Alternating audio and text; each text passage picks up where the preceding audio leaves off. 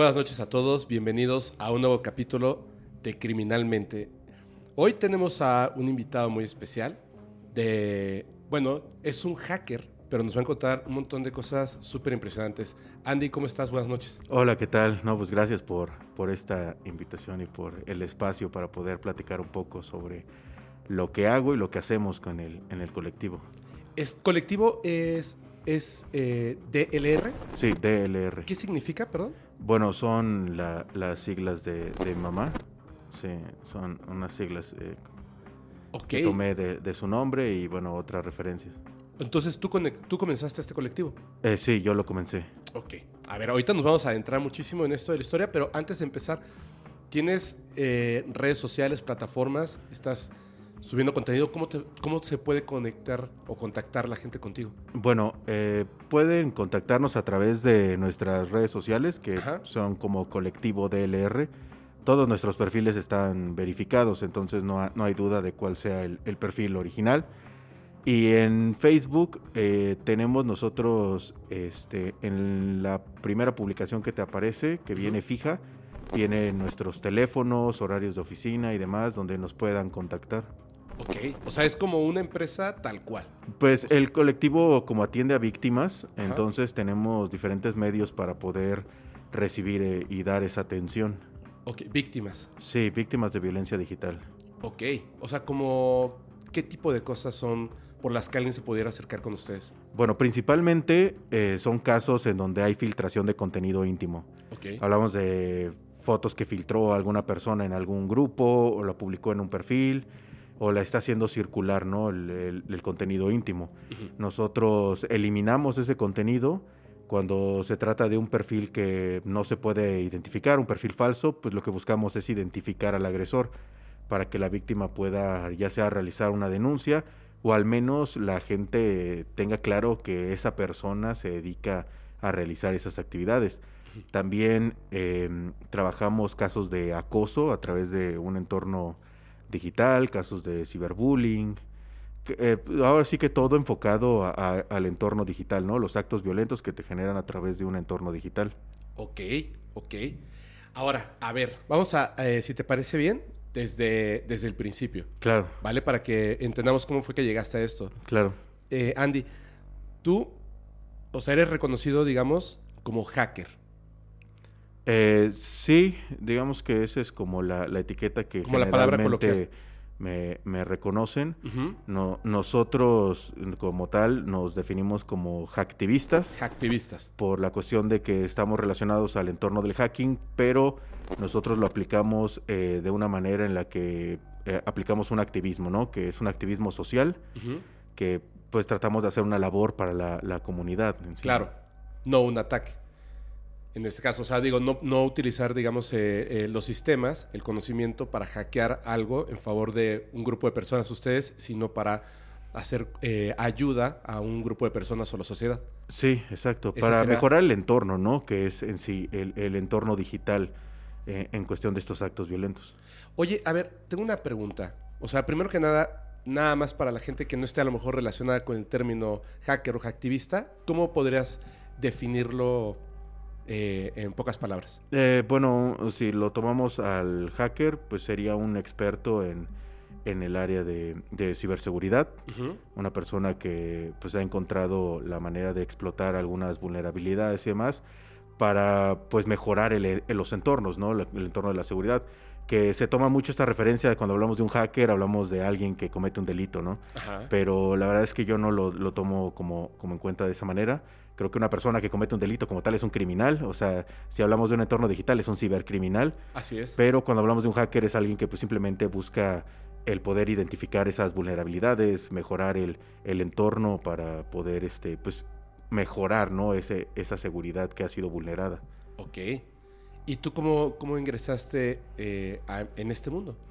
Bueno, yo eh, eh, tuve un, un tiempo en el que estuve trabajando para una empresa de, de hacking como tal y pues estuve ahí un, un par de años.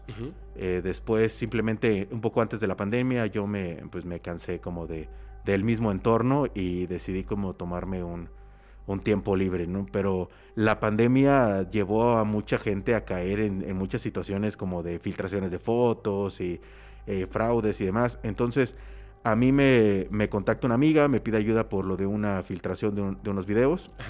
Eh, yo la apoyo para borrar ese, ese contenido. Y pues de ahí es, ella le mencionó eso a alguien, llegó otra persona, llegó otra. Y cuando me di cuenta ya había un grupo de personas pidiéndome el ayuda, ¿no? Con, esta misma situación. Entonces, pues en la pandemia todos estábamos encerrados, así que yo lo único que tenía era el espacio donde me acababa de cambiar, mi laptop y tiempo para, para poder hacer esto. Entonces comencé a, a trabajar estos casos. Ya después comencé a darle forma como tal, porque ya no era nada más un par de mensajes, ya tenía solicitudes de todo tipo ya me contactaban familiares de víctimas de feminicidios, eh, ya me, solicitaban para poder ayudar de una manera diferente, ya no era nada más como el borrar una, foto, ¿no? O, borrar un perfil, sino que ya buscaban como tal el hacer una investigación, el poder hacer algo más.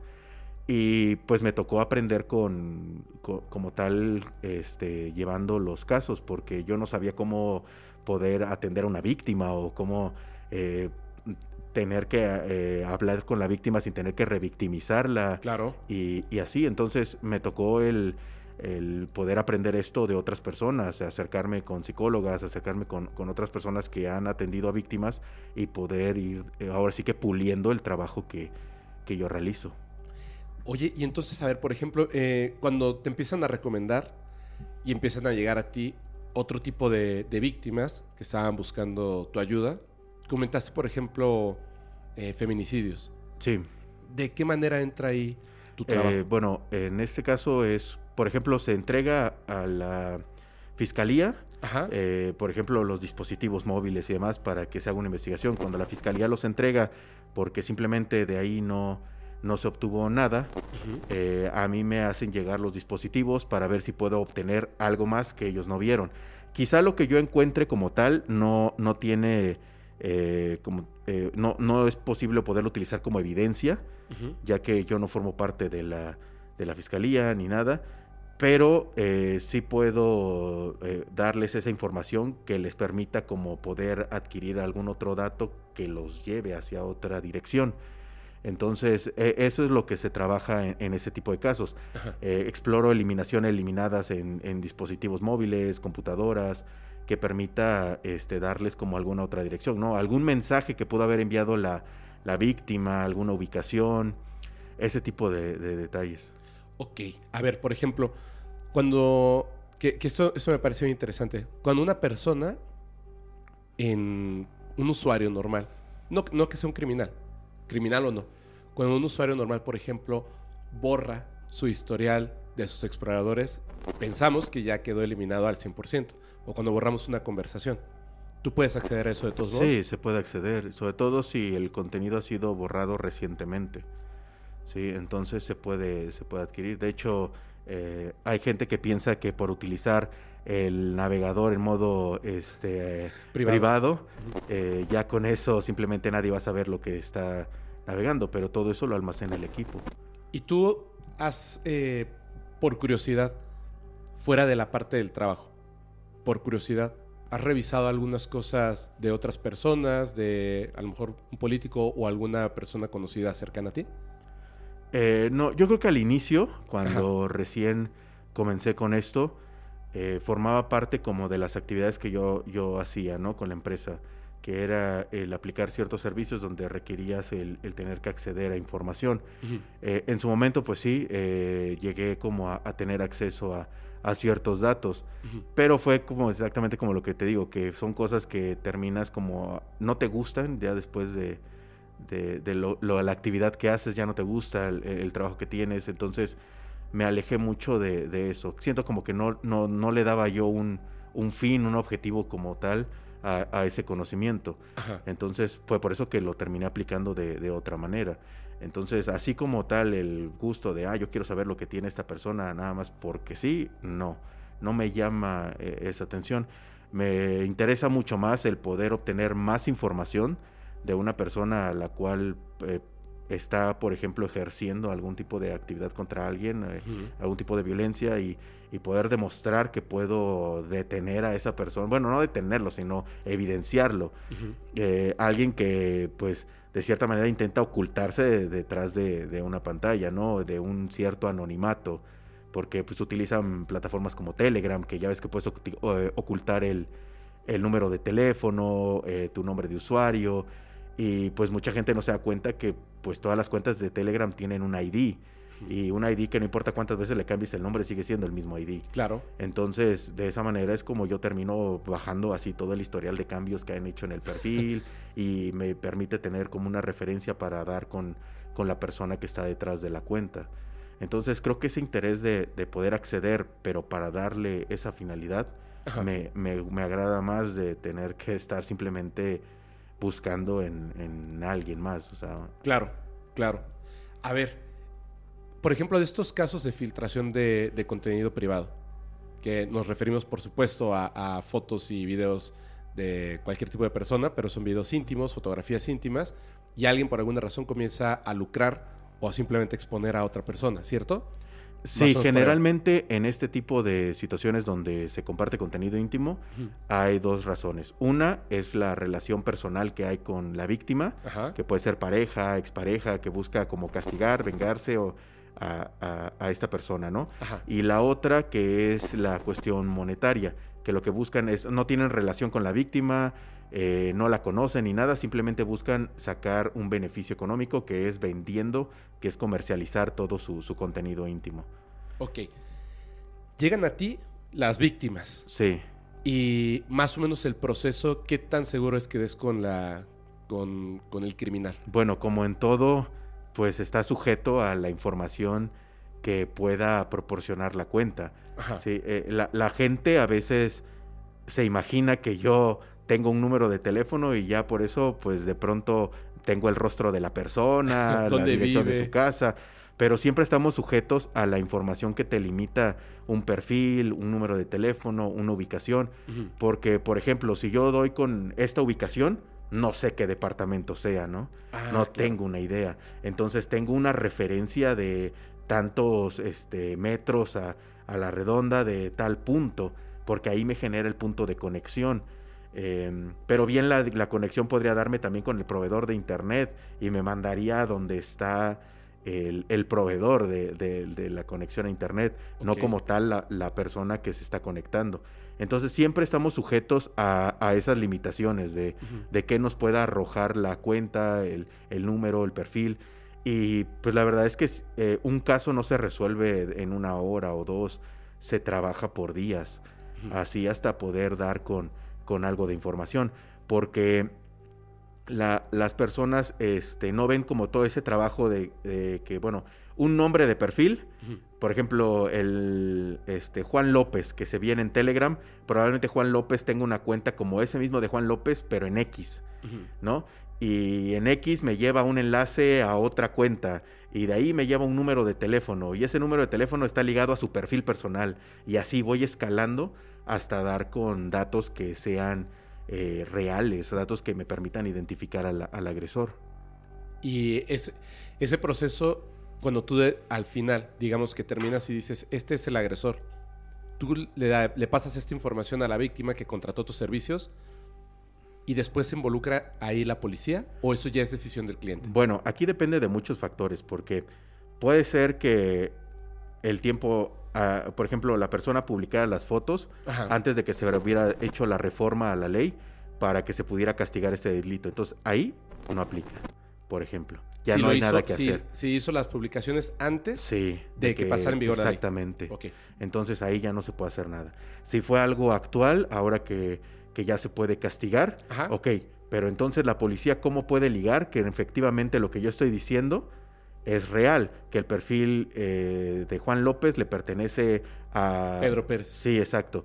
Entonces lo que yo diga no es algo tangible, tangible para la fiscalía, o sea, ellos no, Claro. no van a decir, claro, esto es evidencia, no. Ellos tienen que hacer su propia investigación. Entonces, a nosotros le damos una referencia a la víctima para que pueda hacer la denuncia y la fiscalía haga su trabajo. ¿Sí? Pero eso no quiere decir que realmente lo que yo entregue va a llevar al, al tipo a que sea detenido. Generalmente se les ponen como pequeños este, eh, ganchos al- a los agresores, sobre todo Ajá. cuando, cuando son de asuntos monetarios, de citarlos en algún punto y entonces ya lo detienen y lo acusan por extorsión y lo acusan por, aparte por el difundir contenido íntimo sin consentimiento y por otras cosas, ¿no? Pero eh, ya se intenta como aprovechar es- es- esa parte, ¿no? De caerle como en fragancia al, al delincuente. Em, pero, pues, al final nosotros cuando identificamos un agresor, Ajá. lo que hacemos es publicarlo en una lista de agresores.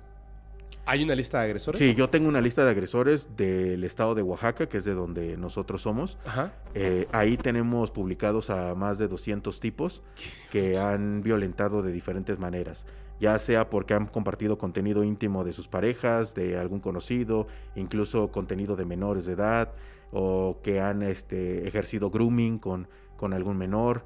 Eh, Eh, perdón, ¿qué es grooming? bueno, el grooming es esta acción en la que un adulto tiene una interacción, un contacto con un menor. Ajá. Esto puede ser donde el, el adulto pueda hacerse pasar por otro menor para tener este contacto.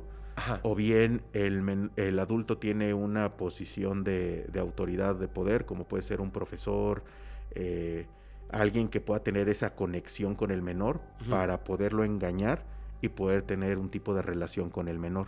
Ok. Entonces, por ejemplo, gente que también ha aplicado eso, nosotros también los terminamos eh, este, colocando en esa lista de agresores. Claro. Que la lista de agresores permite que las mismas mujeres puedan identificar a los tipos antes de poderse relacionar con ellos, ¿no? O bien, si el tipo por ahí ya te está escribiendo y lo ves en la lista, sabes que el tipo tiene otras intenciones o que ha hecho al menos otro tipo de, de actos violentos ¿Esa, ¿Esa lista de agresores en dónde está? en Telegram. En Telegram. Nosotros tenemos una, eh, un canal en Telegram que lo encuentras así como lista de agresores Oaxaca y aparece, o bien si buscas también el Telegram del colectivo, colectivo DLR, ahí aparece el QR para el, el enlace a la lista de agresores. Para que actualmente, o sea, es únicamente de Oaxaca. No tengo una lista nacional, ni tengo una lista de, de otros lugares. eh, lo tenemos de ahí porque, pues a final de cuentas, nosotros hemos hecho más actividad en, en nuestro estado que en otros lugares. Hemos apoyado a víctimas eh, de todo el país, pero esta actividad en específico de la lista de agresores nos hemos centrado mucho en, en nuestro estado. ¿Y alguno de los agresores no los ha contactado para que borren su nombre de la Sí, lista? claro, muchas veces. ¿Ofrecen dinero o amenazan? Eh, ofrecen dinero, amenazan, muchas veces hasta los papás me contactan porque me dicen que pues su hijo está pues cuando lo al inicio no tenía mucha difusión porque era una lista pequeña y una lista que no tenía la atención de todos. Después de cuatro años hay más de seis mil mujeres registradas en la lista. Entonces, ya cuando publico a alguien, en cinco minutos ya tengo a los papás o a, a la esposa o a alguien diciéndome, oye, pero ¿por qué lo publicas? Oye, ¿por qué esto? Y ya es algo que se mueve muy rápido. Y como te digo, a final de cuentas es de un lugar en específico, Ajá. eso hace que circule muchísimo más rápido, ¿no? ¿Pero qué es lo que te piden? O sea, eh, eh, entiendo que hay quienes amenazan, pero hay otras personas que tratan de convencerte de que es que mi hijo ya cambió ese tipo de cosas. Bueno, lo que me dicen es que van a hablar con ellos, ¿no? Me dicen, oye, ¿sabes qué? Es que lo que tú publicaste está afectando su trabajo porque ya le están pidiendo que se retire. O sea, que se sal, por ejemplo, lo publiqué a un médico Ajá. y que del hospital ya lo estaban queriendo mover. Pero pues, le digo, es que es un tipo que es peligroso ahí, o sea, Claro. ¿cómo- ¿cómo no quieren moverlo? Si están preocupados por su hijo, pues hagan algo para que él deje de hacer ese tipo de actividades. Como denunciarlo a la policía. Sí, porque por ejemplo, eh, ellos, para ellos es muy fácil decir, pierdo mi trabajo, eh, mi entorno ya no es seguro, toda la gente me señala, pero hay muchas mujeres que llevan muchos años viviendo con eso, y no por un tipo, sino por dos mil tipos que hay en un grupo que las siguen acosando, persiguiendo, que no las dejan tener una vida tranquila. Entonces, porque a él le pase en un ratito, no, no pasa nada. Digo, es lo mínimo que puede llegar a pasar después de todo el daño que provocaron. Claro, claro. Ok. Y por ejemplo, ¿nos puedes contar una, una historia? Eh, entiendo que, que no puedes decir los nombres, lo cual este, será como lo más prudente, pero contar alguna historia de alguno de estos casos que a ti te haya parecido como más allá de lo que generalmente estás acostumbrado. Eh, sí, bueno, eh, eh, me ha tocado de todo, sobre todo en, en situaciones donde se comercializan los contenidos. Por ejemplo, mi primer caso grande, por decir así, fue de un tipo que vendía carpetas. eh, cada carpeta tenía fotos íntimas de una persona, ¿no? Entonces podremos decir que una carpeta Ajá. es una chica a la que le han publicado sus fotos. Ok. Eh, entonces el tipo vendía 500 carpetas. ¿De Oaxaca? sí, hablamos de 500 mujeres. ¿sale? Ahora, no solamente publicaba las fotos, sino eran captura de sus perfiles de, de redes sociales, teléfonos y más datos personales para identificarlas. Entonces eran 500 mujeres que estaban expuestas no solamente por su intimidad, sino por toda su información privada. Claro. Ahora, cada carpeta, cuando yo lo encontré, ya él ya tenía como dos, tres años haciendo esto. Entonces, cada carpeta la vendía en ese entonces en 500 pesos. Cada carpeta. Cada carpeta en 500 pesos. Yo sé que antes de que yo lo ubicara eh, de esta manera, él ya llevaba tiempo vendiéndolas. Se inició vendiéndolas como en mil, dos mil pesos cada carpeta. Ajá.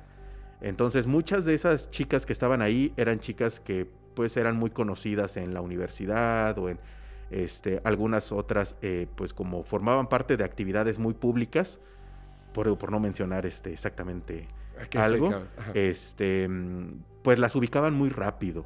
¿sí? Entonces, digamos que había un grupo de hombres ya detrás de ellas tratando de saber, pues, si tenían fotos, si había. Entonces, eso hacía que el tipo pudiera vender todo esto más rápido. Cuando yo lo encuentro, pues el tipo se burlaba, porque yo no tenía mucho tiempo de, de hacer esta actividad. Y el tipo decía, hay un disque hacker, este, ahí queriendo asustar a la gente. Pero no se preocupen, no es más que un fantoche y así. Y pues eso me motivó todavía más porque dije, le voy a demostrar Ajá. que puedo encontrarlo. Y lo que hice fue empezar a, a- a entrar a perfiles de gente que se relacionaba con él, hasta que entré a un perfil que ya había hecho una compra con él, pero una compra de hace mucho tiempo. Tenía un chat de, de hace como dos años. Y en ese chat, él le pasó sus datos bancarios. Entonces, pues tú sabes que si tomas los datos bancarios, puedes hacer un rastreo por Banjico y te permite este, tener la referencia del nombre del cuentaviente, eh, RFC o, o CURP y así. Bueno, pues una vez que ubiqué sus datos, su RFC me llevó a un estudio de fotografía, porque él estaba registrado en un listado de proveedores para el gobierno del estado, Ah. que son de acceso público toda esa información. Así es. Entonces, el RFC lo encuentro ahí, doy con el estudio de fotografía y encuentro al tipo. Entonces, lo que hice, así, de, no me esperé, tomé todos esos datos y se los mandé al perfil y le dije, te encontré. Y lo primero que hizo fue cerrar todo. Y con eso me terminó de, de confirmar que yo estaba en lo correcto, si era el tipo. Porque Claro. se asustó, cerró todo. Digo, de- eh, así como a los tres días lo volvió a levantar, ¿no? Como de hacernos como de, no soy, no, no pasa nada, pero ya lo había hecho público. Entonces me encargué de que circulara por todos lados que el tipo era el que estaba detrás de esta carpeta. Pues lo que pasó fue que esas 500 mujeres comenzaron a contactarme. De yo no sabía que él era el tipo que había publicado mis fotos. Y no algunas sabía. hasta lo conocían. Algunas los conocían porque él ya habían tenido sesiones fotográficas con él, o él tomó la foto de la graduación, o de alguna manera se conectaban con el agresor. Entonces por eso él tenía tanto acceso a perfiles de, de Facebook o conocía sus números de teléfono. Y fue el primer caso grande que tuve. Eh, ¿Lo denunciaron? algunas sí, pero no pasó la, la, la denuncia. O sea, esta persona sigue libre. Sí, claro, sigue libre. Lo hemos tratado de publicar varias veces para reafirmar la actividad, pero el tipo sigue con su estudio de fotografía. Ya no en Oaxaca, porque ya vi que tuvo más actividad ahora en, en Sonora, o se fue como a otros lugares a, a tratar como de pues volver a instalarse y así. Este, pero pues tratamos siempre de mantener activa la imagen del, del tipo, de él y de todos los que tenemos. Wow, este era un criminal a gran escala, ¿eh? Pues si te pones como a hacer un, un cálculo, más o menos de cuánto dinero se llevó por tanto tiempo, tomando en cuenta que no hubiera vendido todas, pero que hubiera vendido la mitad, sigue siendo una lana, ¿no? Lo que Sí, este tipo estuvo haciendo. Y a costa de explotar la intimidad de muchas mujeres. Claro, y además eh, eh, todavía lo que me parece más grave es que estaba dando sus datos privados, o sea, su teléfono, su dirección, su, su perfil de Facebook o de redes sociales, porque una persona, digamos otro tipo de criminal, cuya intención sea distinta a Claro. simplemente ver las fotos o los videos, imagínate, o sea, el- el- lo terrible que una mujer no nada más esté expuesta, o sea, de esa manera, sino que una persona, un criminal realmente peligroso, sepa en dónde vives o tenga tu teléfono. Pues algo que yo les menciono a todos es que no se trata nada más de una foto que publicas, sino expones a una persona completamente a un entorno violento. Claro. Porque mm, no es nada más uno el que ve la foto y ya, ¿no? O lo que sea que haga en su entorno privado con esa foto, sino que el tipo va a contactarla y amenazarla y a decirle, tengo esta foto y qué me das a mí para que no se la mande a tus papás. ¿no? O no se las mande a la gente en tu trabajo. Entonces, ya no tienes nada más a uno, tienes a un grupo de dos mil personas molestándote, ¿no? Y entonces ellas entran en un proceso de crisis muy grande pues porque tienes un montón de tipos este, generando acoso. No, horrible, horrible. No, no, eso sí está espantoso. Y este, ese fue el primer caso grande que tuviste. Sí, el primer caso grande. Y en ese tipo de casos, ¿qué ha sido lo más raro que, que has encontrado algo más grande? O sea, como grupos de personas ya eh, que están como trabajando en conjunto, gente de gobierno, algo... Sí, he encontrado gente eh, de alguna manera con una conexión al, gobierno del Estado, sí, porque pues trabajan en, instituciones públicas y demás, que forman parte de, estos grupos. Por ejemplo, eh, allá circulaban mucho grupos por universidades, que incluso, eh, haz de cuenta que había el Tecnológico de Oaxaca, tenía sus carpetas y participaban profesores y alumnos. Hijos de su madre. Entonces, eh, había un descaro tan grande en donde la chica se acercaba al profesor para entregar un trabajo, él sacaba el celular y le decía, eh, ¿esta eres tú? Te ves muy bien, ¿eh? Me gusta cómo te ves aquí. Y así. O sea, violentaban de esa manera. Y era tan normal porque al final ellas no podían hacer nada, tenían miedo de denunciar al profesor, si iban a la institución, la institución les decía, Oye, pues es que también lo provocas. Oye, ¿para qué compartes esas fotos si nada más estás alentando a que ellos te, te estén acosando? Y así.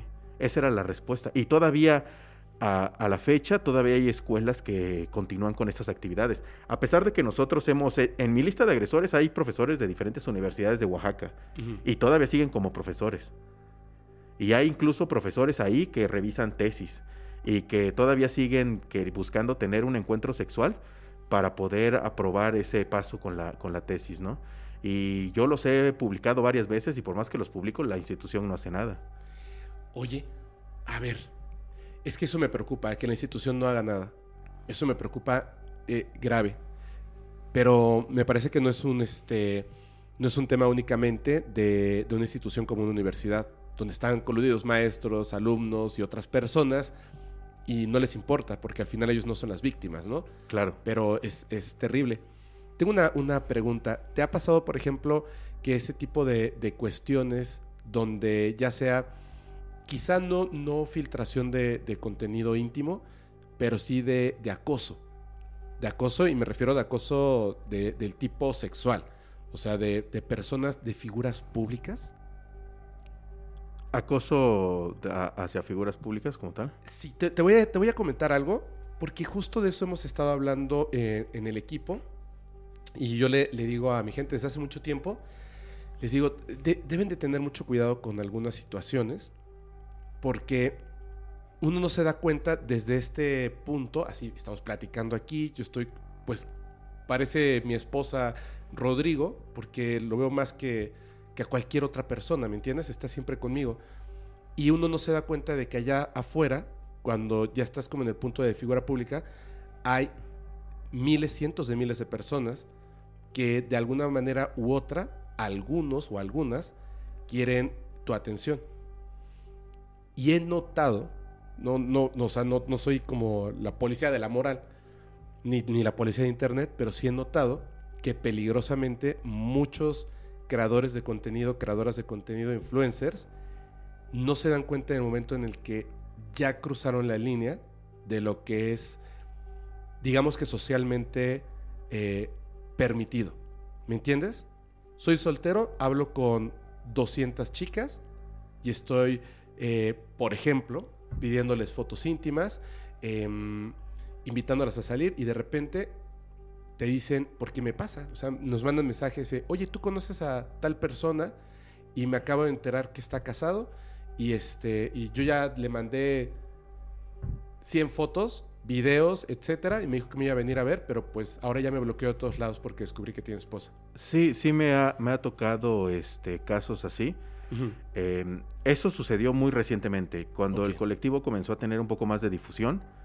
Eh, me llegaron por ahí eh, algunas personas que, tanto gente que está en el medio, que tuvo conflictos como con sus parejas, uh. que mm, pues ya sabes como ahora, ¿no? Que recientemente pues cuentan su, su versión en diferentes podcasts y así, pues así me ha tocado con algunas de ellas que me piden, ¿sabes qué? Es que esta persona se quedó con fotos entonces no sé si me puedes ayudar a, borrarlo. Entonces, en esos casos, pues sí he, realizado servicios para eliminar ese contenido. Ok. Y, por ejemplo, tú que estás viendo estos casos, ¿cuál sería tu consejo? Ah, yo sé que, que, y repito, o sea, y lo digo viendo a la cámara, yo no soy la policía de la moral ni soy la policía de Internet. Cuando a mí o al equipo nos preguntan, nosotros le decimos, porque nos dicen, oye, ayúdanos a exponer a esta persona, ayúdanos a exponer a esta persona es que yo no tengo, o sea, yo no soy la policía de la moral, ni la policía de Internet para hacer eso. Creo que lo que se debe hacer es todos apoyar, pero tienes que acudir a las autoridades. Creo que eso sería, pero eso es de mi punto de vista, pero yo no he sido víctima de lo mismo. Pero tú que sí ves esta parte directamente cómo funciona, ¿cuál sería un consejo para las personas que todos tenemos acceso a redes sociales? Y las redes sociales han permitido que de repente podamos tener como una fugaz cercanía a cualquier persona, famoso o no, y que en esa cercanía nos pueden hacer creer que son de confianza, que sí están solteros o solteras, etcétera, y caemos porque todos cerramos y le mandamos contenido privado. O sea, ¿cuál sería el consejo que tú les darías? Lo evidente es no, no manden su contenido privado. Eso sería lo primero. Pero ¿cuál sería el consejo que tú les darías que te parezca lo más importante para evitar este tipo de situaciones? Bueno, el primero es que si vas a compartir contenido íntimo con alguien, debes tomar en cuenta que esto es como tener un encuentro sexual con cualquier persona. Y que no se trata de que voy, cierro los ojos, agarro a alguien en la calle y tengo relaciones con esa persona. Entonces, por lo tanto, eh, debes de saber bien con quién estás, ¿no? Con quién vas a tener ese tipo de interacción. Debes protegerte si vas a tener un contacto sexual con alguien. Es lo mismo con las fotografías. Debes de saber, estar segura de, de que vas a tener con una persona de confianza, de que si vas a compartir contenido, al menos tratar de hacer lo posible de que sea por entornos donde la imagen dure poco tiempo, pueda eliminarse, tengas control como de esa situación, ¿no? Donde puedas deshacerte del contenido, donde tu rostro no tenga que salir para que puedan eh, utilizar después la imagen y hacer público de que de verdad se trata de ti, tratar de ocultar los tatuajes que, puedas llevar en el cuerpo, poner una marca de agua para que estés segura de que esa, esa imagen que le compartiste a esa persona es la tal cual porque yo le puse esa marca, ¿no? específicamente con esa persona. Eh, el que tomes captura de cuando le envías la imagen a esta persona para que sepas que realmente se lo compartiste a, esta persona y si hace mal uso de la información, estés segura y tengas evidencia de que tú le compartiste nada más a esa persona la foto, que tú dejaste una marca de agua precisamente por eso y que si, si la foto se llega a filtrar, es que esa persona lo hizo. Tener todas esas herramientas y todo en caso de eh, digamos que esa es nuestra manera de ir a la farmacia y comprar protección, ¿sí? Así. Eh, este, eso es lo que, lo que hay que hacer. Lamentablemente no hay un entorno seguro para poder hacer sexting. No lo hay. No hay una herramienta que me pueda facilitar esto. Y siempre va a haber un riesgo. Porque aunque una foto se pueda borrar después de verla, puedes utilizar alguna otra aplicación para que la imagen se pueda ver las veces que quieras o se pueda descargar. O bien puedes tomar un teléfono, otro teléfono, y le tomas foto a la pantalla, ¿no? Entonces, no hay una manera segura de hacerlo. Y eso tenemos que estar muy conscientes. Y eso tendría que llevarnos a tener que tomar otras medidas en caso de que se llegue a filtrar esa información. Sí, me parece como, como, tienes toda la razón, me parece un poco triste que hemos llegado a eso en la sociedad, donde literal no podemos tener confianza en nadie. Pues si lo tomas en cuenta así, eh, pues por ejemplo, yo basado en los datos de mis casos, o sea, no me refiero al en general lo que sucede en, en todas partes, sino en mis casos, eh, del 80% de las veces el agresor está relacionado como pareja o expareja. Verde. Entonces, si lo vemos así a números, es un número alto en el que la misma persona con la que te relacionas te pone en peligro. La persona que se supone que tiene tu confianza. ¿no? Claro, entonces, si tomamos en cuenta esa referencia, debemos todavía de cuidar más, incluso si se trata de un esposo o una esposa, o sea, no, no por el hecho de estar casados significa que es seguro. Así es. Así es. No por eso significa que sea seguro. De hecho, por ejemplo, tuve yo un caso de una persona que no sabía cómo, pero había fotos filtradas de ella.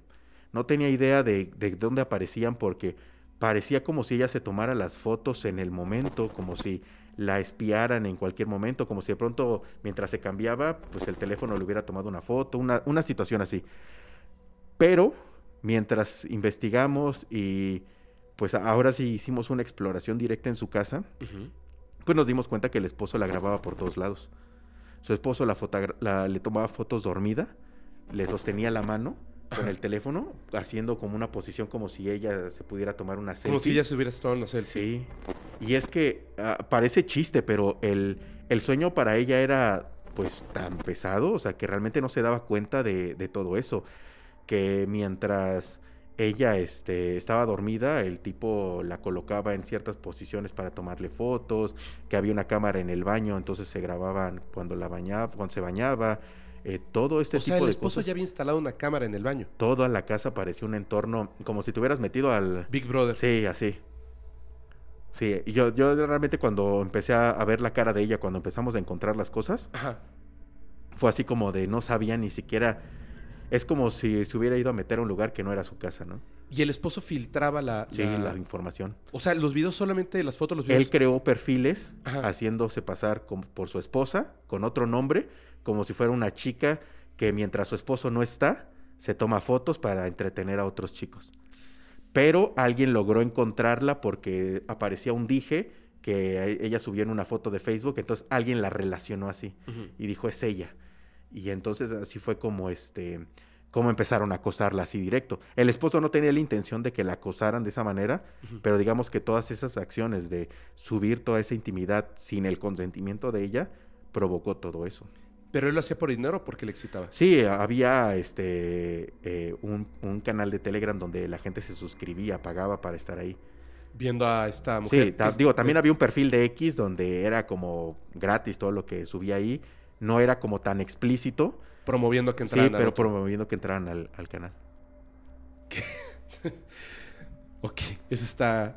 Sí, y no te lo imaginas. Yo cuando les platico, por ejemplo, ese tipo de situaciones, me dicen, no, no creo, o sea, no parece que pueda ser real, pero realmente lo es. Suena como de película. Sí, es que no te imaginas que alguien llegue a hacer eso, ¿no? Sobre todo con una persona con la que llevas mucho tiempo compartiendo Ajá. y sobre todo porque llegues al punto de poner una cámara. O sea, ¿en, qué momento? No, sí está, está, está loco. Está muy, está muy loco eso. Pero eh, comentaste, digo, es- este tema, la verdad es que me, me interesa, me interesa mucho porque es algo que se ha multiplicado demasiado, demasiado. O sea, veo que ahora hay como demasiada filtración de cosas. Eh, por ejemplo, a mí no me gusta Telegram. No sé, no me gusta. No sé, casi no lo uso. Pero, por ejemplo, de repente me dicen, ah, oye, ¿sabes qué? Este, hay otro, otro canal de, de otro canal, otro grupo, como se llame, de podcast paranormal o de, o de criminalmente, etcétera. Y, este, y la gente piensa que ese es el oficial, Mm. porque le ponen oficial. Claro. ¿no? Y digo, ok, entonces, este, ¿y qué hago? O sea, pues ni siquiera sé. No, pues hay que eh, denunciarlo. Va.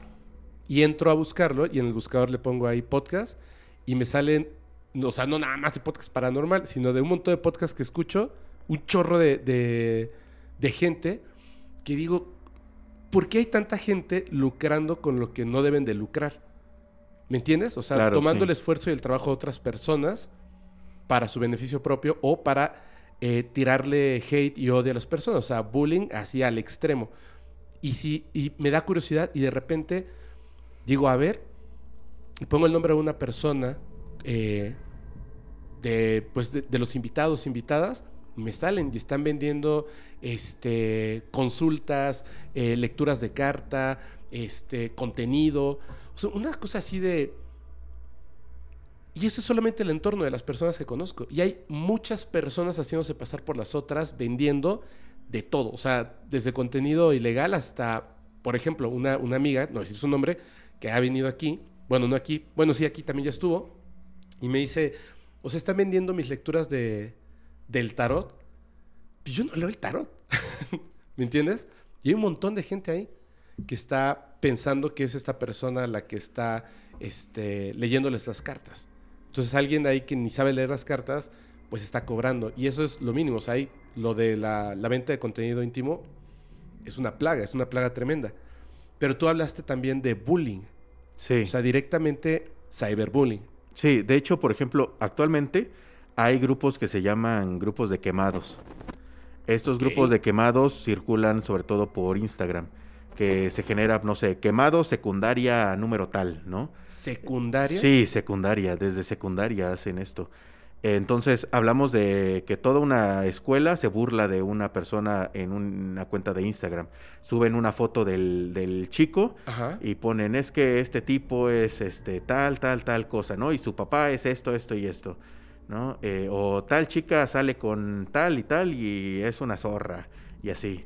Y publican todo, o sea, publican datos personales de, de estos niños y luego hay, hay grupos incluso nacionales donde publican este de diferentes secundarias de todo el país y son grupos de, no sé, 10 mil personas que siguen esa cuenta de, de, De Instagram. Instagram y em, le tiran un bullying tremendo porque como publican sus perfiles, pues le llueven mensajes a, a la persona, ¿no? Entonces, estos grupos de quemados, nosotros lo que hemos hecho es trabajar con las escuelas Ajá. y buscamos siempre al, al agresor. Entonces, en, en ocasiones lo que hacemos es monitorear incluso las mismas redes que les proporcionan a los alumnos en las escuelas, porque luego de ahí se conectan y de ahí publican. Entonces, eso nos ha llevado a poder identificar quién puede manejar un- una cuenta de Instagram. Y así vamos trabajando, hacemos pláticas con los padres para que los padres puedan hacer exploraciones en los teléfonos y puedan identificar pues que el chico tiene cuatro o cinco cuentas de Instagram, ¿no? O que las esconden a través de aplicaciones ocultas que aprenden a usarlas en TikTok. Ah, me refiero a que, por ejemplo, hay, hay aplicaciones como calculadoras Ajá. que te permiten esconder carpetas de fotos, un navegador, eh, de manera en la que el teléfono te aparece como un teléfono limpio que no tiene nada, ¿no? Si no le darías clic a la calculadora. Claro, entonces cuando entras a la calculadora, te pide hacer una operación. Tú colocas, digitas la operación, que es la clave para poder abrir la Las carpetas. aplicación, y ya te, te abre una serie de carpetas, un navegador, puedes ocultar El aplicaciones Instagram. ahí, entonces puedes ahí ocultar Instagram, ocultar ahí todo lo que no quieres que vean. Y eso es un, eh, eso lo, lo, lo he llevado a través de pláticas en escuelas, donde hablo con los padres, les muestro qué aplicaciones son, les digo cómo es que las pueden hacer. Es más, les demuestro cómo es que hay este, niños que saltan el, el control parental que, que les ponen a los teléfonos, Ajá. porque de hecho esa aplicación que te menciono no se registra en el control parental. Entonces eso les permite tener un, este, un historial y todo fuera de ese control parental. Oye, y en ese caso, por ejemplo, eh, pues obviamente te salta que, que la persona que está eh, subiendo esas páginas de quemados y etcétera, esos perfiles, pues son chavillos de ahí mismo de la secundaria, ¿cierto? Sí, claro. ¿Y qué pasa con, con esos niños? Pues se trabaja con las escuelas para que, pues, no buscamos que al, al niño se le exhiba ni nada, pero sí que reciba un castigo por, por lo que está haciendo, ¿no? Con toda la intención de cerrar el grupo, le damos, eh, le hacemos dar a le damos a conocer a la escuela que pues se identificó el perfil, no decimos quién, pero decimos que ya se identificó, ya se cerró, este, y pues tratamos de hacerles entender que pues va a haber un castigo, ¿no? Si, si ellos continúan con estas actividades. Después de eso, pues ya la escuela les da pláticas con, con la gente de prevención del delito, policía cibernética, siempre como tratando de reforzar lo que nosotros también este, llevamos. Pero siempre buscamos esa forma en la que podamos cerrar el, el perfil, hablar con los papás, que exista esa comunicación eh, que puedan ver lo que están haciendo, las actividades que están haciendo sus hijos, porque lo que les digo es que esto puede escalar. La violencia siempre escala. Entonces, si el niño ya comenzó a subir publicaciones de alguien a una cuenta de Instagram, el día de mañana va a terminar comercializando con el contenido de alguna otra persona, o va a terminar acosando a alguna otra persona, o violentando de alguna otra manera. Si ya comienza a esconder ese tipo de información, va a ser algo más grande después. Porque comienzan a aprender otras cosas, pulen esas habilidades. Entonces, eh, el, punto es hacerle notar a los padres que pues siempre hay que estar atentos a, las actividades que se hacen, siempre la navegación tiene que ser guiada, siempre hay que estar al pendiente de todo lo que hagan. Yo sí soy muy, muy eh, directo con, con, los padres y les digo que un niño, un menor de edad, no debe tener redes sociales. Y si las tiene, no necesita tener una contraseña privada. Ni tampoco un teléfono para un menor debe ser privado. No tiene por qué tener el WhatsApp con clave o con la huella ni nada de eso. Es más, ni siquiera deberían de tener WhatsApp, ¿sí? Eh, entonces, porque no tienes un control de, lo que está haciendo. Independientemente a que pueda estar como, por ejemplo, en un grupo de quemados subiendo esta información, bien podría ser víctima de alguien. Claro. Entonces, esa es la parte que también hay que, de entender, que no, no puedes darle un dispositivo y desentenderte de, de ellos, ¿no? Es que está bien complejo, ¿no? Porque al final, o sea, la, tecnología va avanzando más rápido que, que lo que nosotros podemos comprender. O sea, ahorita que estabas comentando esto, sí, sí había escuchado lo de la calculadora. No tengo ni siquiera, o sea, si me lo preguntas a mí, no tengo ni siquiera idea de, o sea, entiendo que si yo entro al App Store, no está. No, no está. aplicación.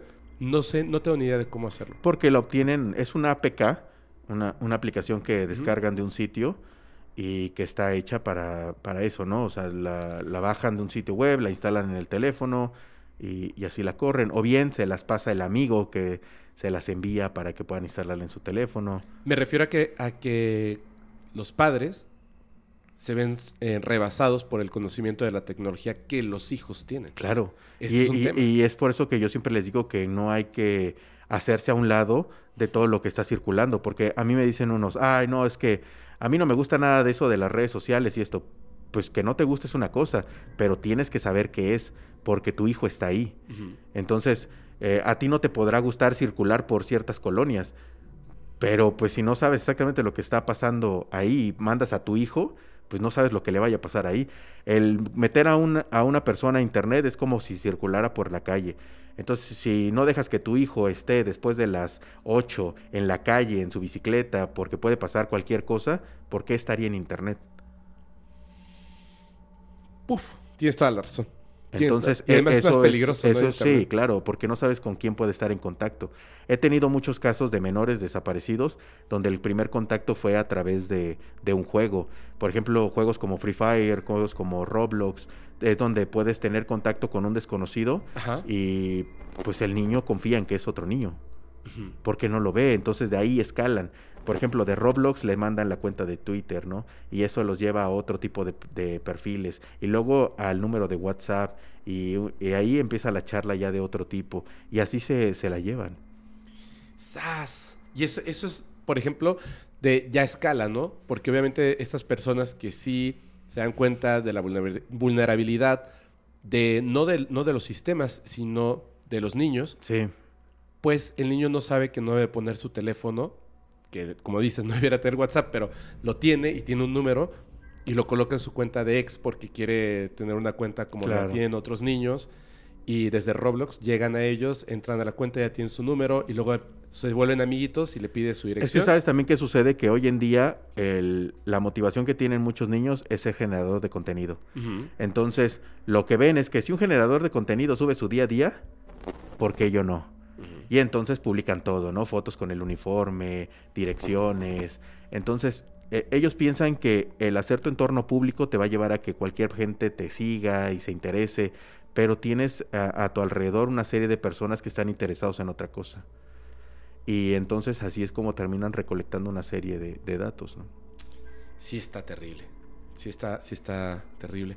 Oye, y por ejemplo, en estos casos de, o sea, es por eso que lo llamas activismo, ¿no? Porque estás ayudando a estas personas que se vuelven víctimas de, otras personas y que por medio de el conocimiento en hacking, pues puedes ayudar a señalar quiénes son los criminales.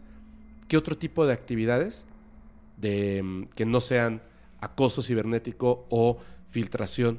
Porque hablaste de otros temas más graves también. ¿Cuáles serían estos otros? Sí, en por los que ejemplo, he, he trabajado también asuntos como te decía de contenido íntimo, pero relacionado a menores de edad. Eh, grupos en donde había maestras, eh, los mismos padres suben fotografías y, y no todo tiene que ser como directo Ajá. a tener un encuentro sexual con, la- con el menor, ¿sí? Solo el intercambio de eh, contenido. por ejemplo, eh, hay casos donde, no sé, está la chica que regresó de la escuela y está sentada o acostada en el sofá y el papá le toma fotos porque la falda se le recorrió por estar sentada o, o alguna situación así. ¿Y ¿Qué opinan de mi hija? A veces, este, no sé, cuando la veo así con el uniforme pienso otras cosas. ¿Grupos así? Sí, grupos así. Ah, ¿Nos puedes contar una, una de estas experiencias? Sí, eh, por ejemplo, recientemente nosotros eh, encontramos unos grupos Ajá. Y, y lo que empezamos a notar es que, bueno, es que el grupo era muy, muy, muy cerrado. La verdad es que para llegar ahí tuvimos que pasar muchos otros filtros de, de poder este, acceder a la cuenta de alguien para poder llegar a eso y así, porque son círculos muy, muy, muy cerrados. Ajá. Entonces, eh, una vez que, que- que identificamos ese grupo, y estaba en WhatsApp. ¿En eh, WhatsApp? Sí, en WhatsApp. Entonces, haz de cuenta que vim- vimos eh, que la gente publicaba, o sea, tenía sus fotos de WhatsApp, o sea, usaban su número de WhatsApp personal. Ajá. Y el tipo que sale ahí, por ejemplo, con sus hijos en la foto, subía fotos de sus hijos. O sea, así de que él colocaba o ya sea dejaba el celular grabando en el baño y pues los niños se bañan y no, no le prestan atención a esos detalles. Eh, o bien los grababan mientras en la noche, cuando estaban dormidos, les recorrían un poco la pijama, cosas así. Eh, como te digo, no como tal había un acto eh, completamente sexual ahí o algo, pero sí había eh, cosas que pues sí lograbas ver que había un acoso sexual o un, un tipo de violencia con, con el menor. Sí, Y los exponen a- de otra manera, ¿no? Porque pues esas mismas fotos las toman y las hacen circular en otros grupos. Y pues eh, generalmente eh, la gente que estaba ahí, por ejemplo, había una maestra, entonces la- los niños que subía pues eran muchos niños del, del entorno escolar. Pero, o sea, les tomaba fotos, Fotos mientras estaban en clase. La falda. Una sí, maestra. Una maestra. ¿Y er- era un grupo grande? Sí, este? era un grupo, pues al menos unas 300, 400 personas. En Oaxaca. No, este, Es- este era un grupo variado, era como de diferentes partes del país. Ah, ok. De hecho, cuando nosotros sacamos la información de cada persona que estaba en este grupo, tuvimos que redactar como diferentes documentos para mandarlas a las diferentes fiscalías, porque uno era que de Coahuila, que otro para de Chihuahua, que en Sonora y así. Y, y cuesta mucho trabajo porque, pues, si tú contactas a la fiscalía de manera remota y les dices, Ajá. pues ellos te dicen, ven y haz una denuncia. ¿Conoces al, a la persona afectada? ¿No? Pues entonces. Y esas son las respuestas que recibes. Y luego también tienes el lado de que la policía cibernética es preventiva. No todas la- las eh, unidades de policía cibernética como tal atienden este un, un caso. O sea, simplemente están para prevenir, para dar esta información. Y pues si tú les mandas la información a ellos, ellos no van a hacer nada. ¿Y entonces qué, qué pasa? Pues es presionar, es tratar de presionar a la fiscalía para que, bueno, si no los van a detener, pues al menos cerrar el grupo, porque tienen mayor posibilidad de mandar una notificación a Meta para que Meta haga el cierre de grupos o perfiles de Facebook, de, de WhatsApp, en lugar de que yo pase días tratando de cerrar el grupo. Entonces intento como también utilizar a las mismas instituciones para agilizar un poquito esos procesos. ¿Y la respuesta de las instituciones es favorable? O no, sea, no siempre, siempre es. Bueno, hoy en día, eh, sobre todo eh, en Oaxaca, Ajá. tenemos un poquito más de respuesta porque hemos hecho mucha presión. Y presión así de que, miren, esta es la captura donde yo le dije al, a la persona que me recibió en fiscalía, así. O el video donde, ¿por qué me estás diciendo que esto no lo pueden hacer? Así. ¿No? Entonces, esa presión social, pues quieras o no, este, termina generando una respuesta. ¿no? Y por eso es que hoy en día es así como de ahí viene el revoltoso, mejor vamos a, hacerlo. Eh, eh, eso es la, la parte que, que ha ayudado el que he tenido pues más interacción allá. Pero cuando se trata de otras ciudades, otros estados, pues es muy complicado, muy, muy complicado. Digo, sí es más fácil que lo cierren porque como tal el subir contenido íntimo de un menor, pues es algo que se persigue. Sí, es un delito grave. Sí, entonces tanto el consumo como la distribución, el almacenamiento es un delito. Entonces eso permite que pues no les quede de otra, o sea, tienen que, que hacer algo. Entonces, como te digo, eso ayuda a que pues cierren el grupo y ellos le den seguimiento. Yo ya no puedo saber más porque ellos no me brindan información. Entonces yo me quedo hasta donde yo les envío los datos y de pronto veo que el grupo se cerró o que ya hubo un cambio ahí, ¿no? En ese entorno. En ese caso, por ejemplo, tuviste que cerraron el grupo. Sí. ¿Alguna de las personas que mandaste su perfil, eh, hubo un, este, alguna autoridad que le, que le diera seguimiento al Mm, caso no en sé. particular? Ninguno me dio una respuesta de que estuvieran dando un seguimiento.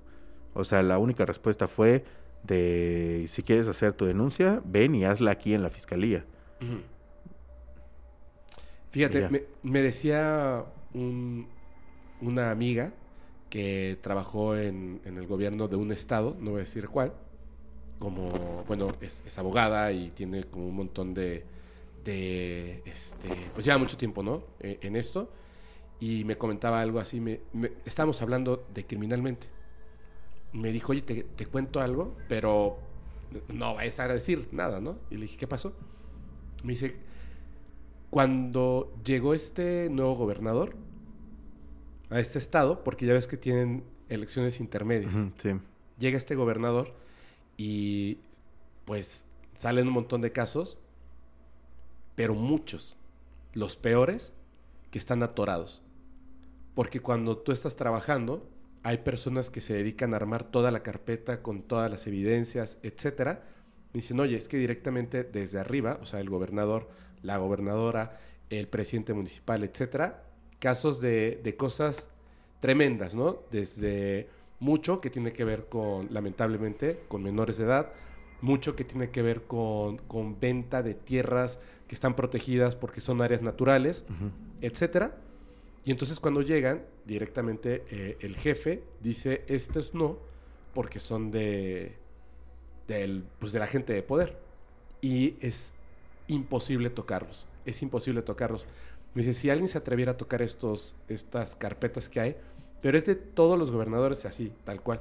Yo le dije, cuéntame de este último gobernador que está, y me contó un caso en específico, donde eh, en esta zona hay un área protegida muy grande y la vendieron toda por una cantidad donde, o sea, esa cantidad de dinero y lo que tuvieron que hacer para vender todo esto,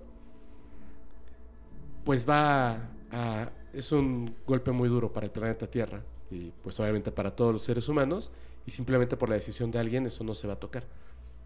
Como parte del hacktivismo, ¿no se pueden exponer esas cosas? Sí, sí se puede. ¿Lo han decidido a veces? Eh, hemos pensado mucho en extender eh, muchas de las actividades que realizamos, Ajá. pero la verdad es que el equipo de trabajo que tengo es gente a la que yo mismo he capacitado. Ok.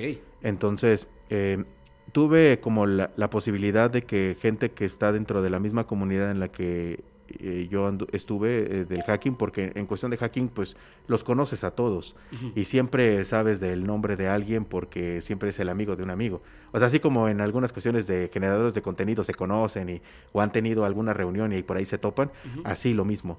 Eh, hay gente de, de muchos otros países que yo ubico, me conocen o he platicado con ellos y en su momento tuve como la oportunidad de que pudieran sumarse al proyecto.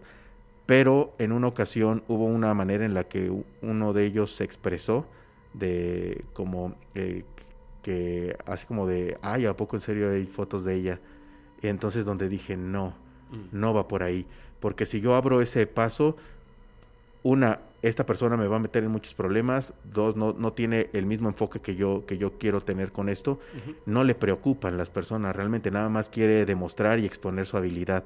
¿no? Y seguir diciendo, ¿sabes qué? Es que yo soy muy bueno en esto porque mira, hago esto, ¿no? Y la verdad es que yo no, a mí no me interesa, a mí no me interesa ir por ahí diciendo, no, es que yo soy el mejor hacker porque hago esto. O sea, yo, yo sé que si me ponen en una lista no entro ni siquiera en los primeros 100, ¿sí?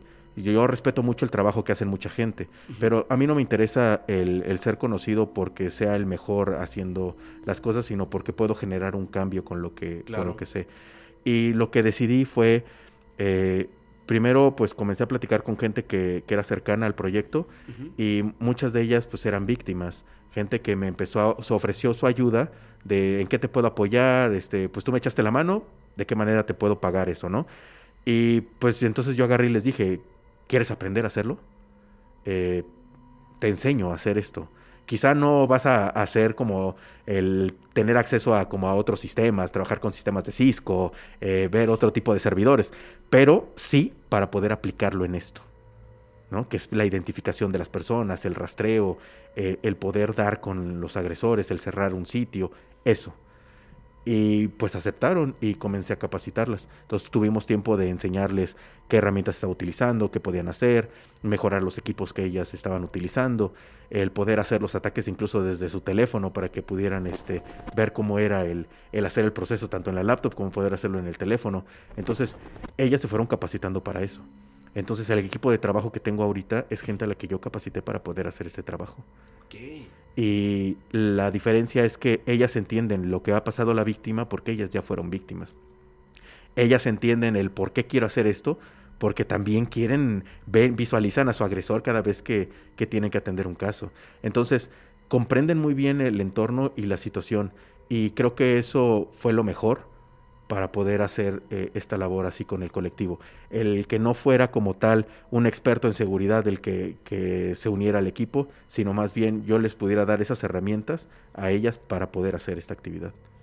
Oye, y por, sí, bueno, entiendo, en esta parte pues ellas tienen una motivación bien grande para aprender y para hacer las cosas mejor. Bien grande. Sí, es que es muy difícil cuando tú recibes a una víctima porque puedes llegar a cometer muchos errores desde revictimizar a la, a la persona, ¿no? El de no entender o juzgar el que se compartió la foto, porque luego el comentario está en que, pero pues, ¿para qué la compartiste, no? O ¿por qué lo hiciste? O, y, y ellas entienden que no va por ahí, o sea, no es la finalidad el cuestionar el por qué, sino el tener simplemente la información necesaria para poder ayudarla, que es el, el agresor era cercano. ¿Por qué? Porque eso nos permite saber eh, qué tantos datos puede tener de la víctima, ¿no? Eh, eh, tú se la enviaste o la foto te la robaron, porque entonces eso nos permite saber si esta persona nada más tiene esa foto o puede tener acceso a mucha más información. Entonces sí son como detalles que nos permiten a nosotros eh, poder trabajar el caso, pero sin tener que presionar o, estar sobre la víctima y cuestionarla sobre lo que hizo, ¿no? O lo que pasó con, el compartir esta, fotografía o, o su información. Entonces, eh, ellas entienden esta parte y digo, todos los días estamos siempre aprendiendo algo. Independientemente de esta cuestión de la seguridad, también el cómo poder manejar a las víctimas, el cómo poder darles al menos una red de apoyo. Entonces siempre estamos como tratando de, de actualizarnos en muchas cosas. Oral.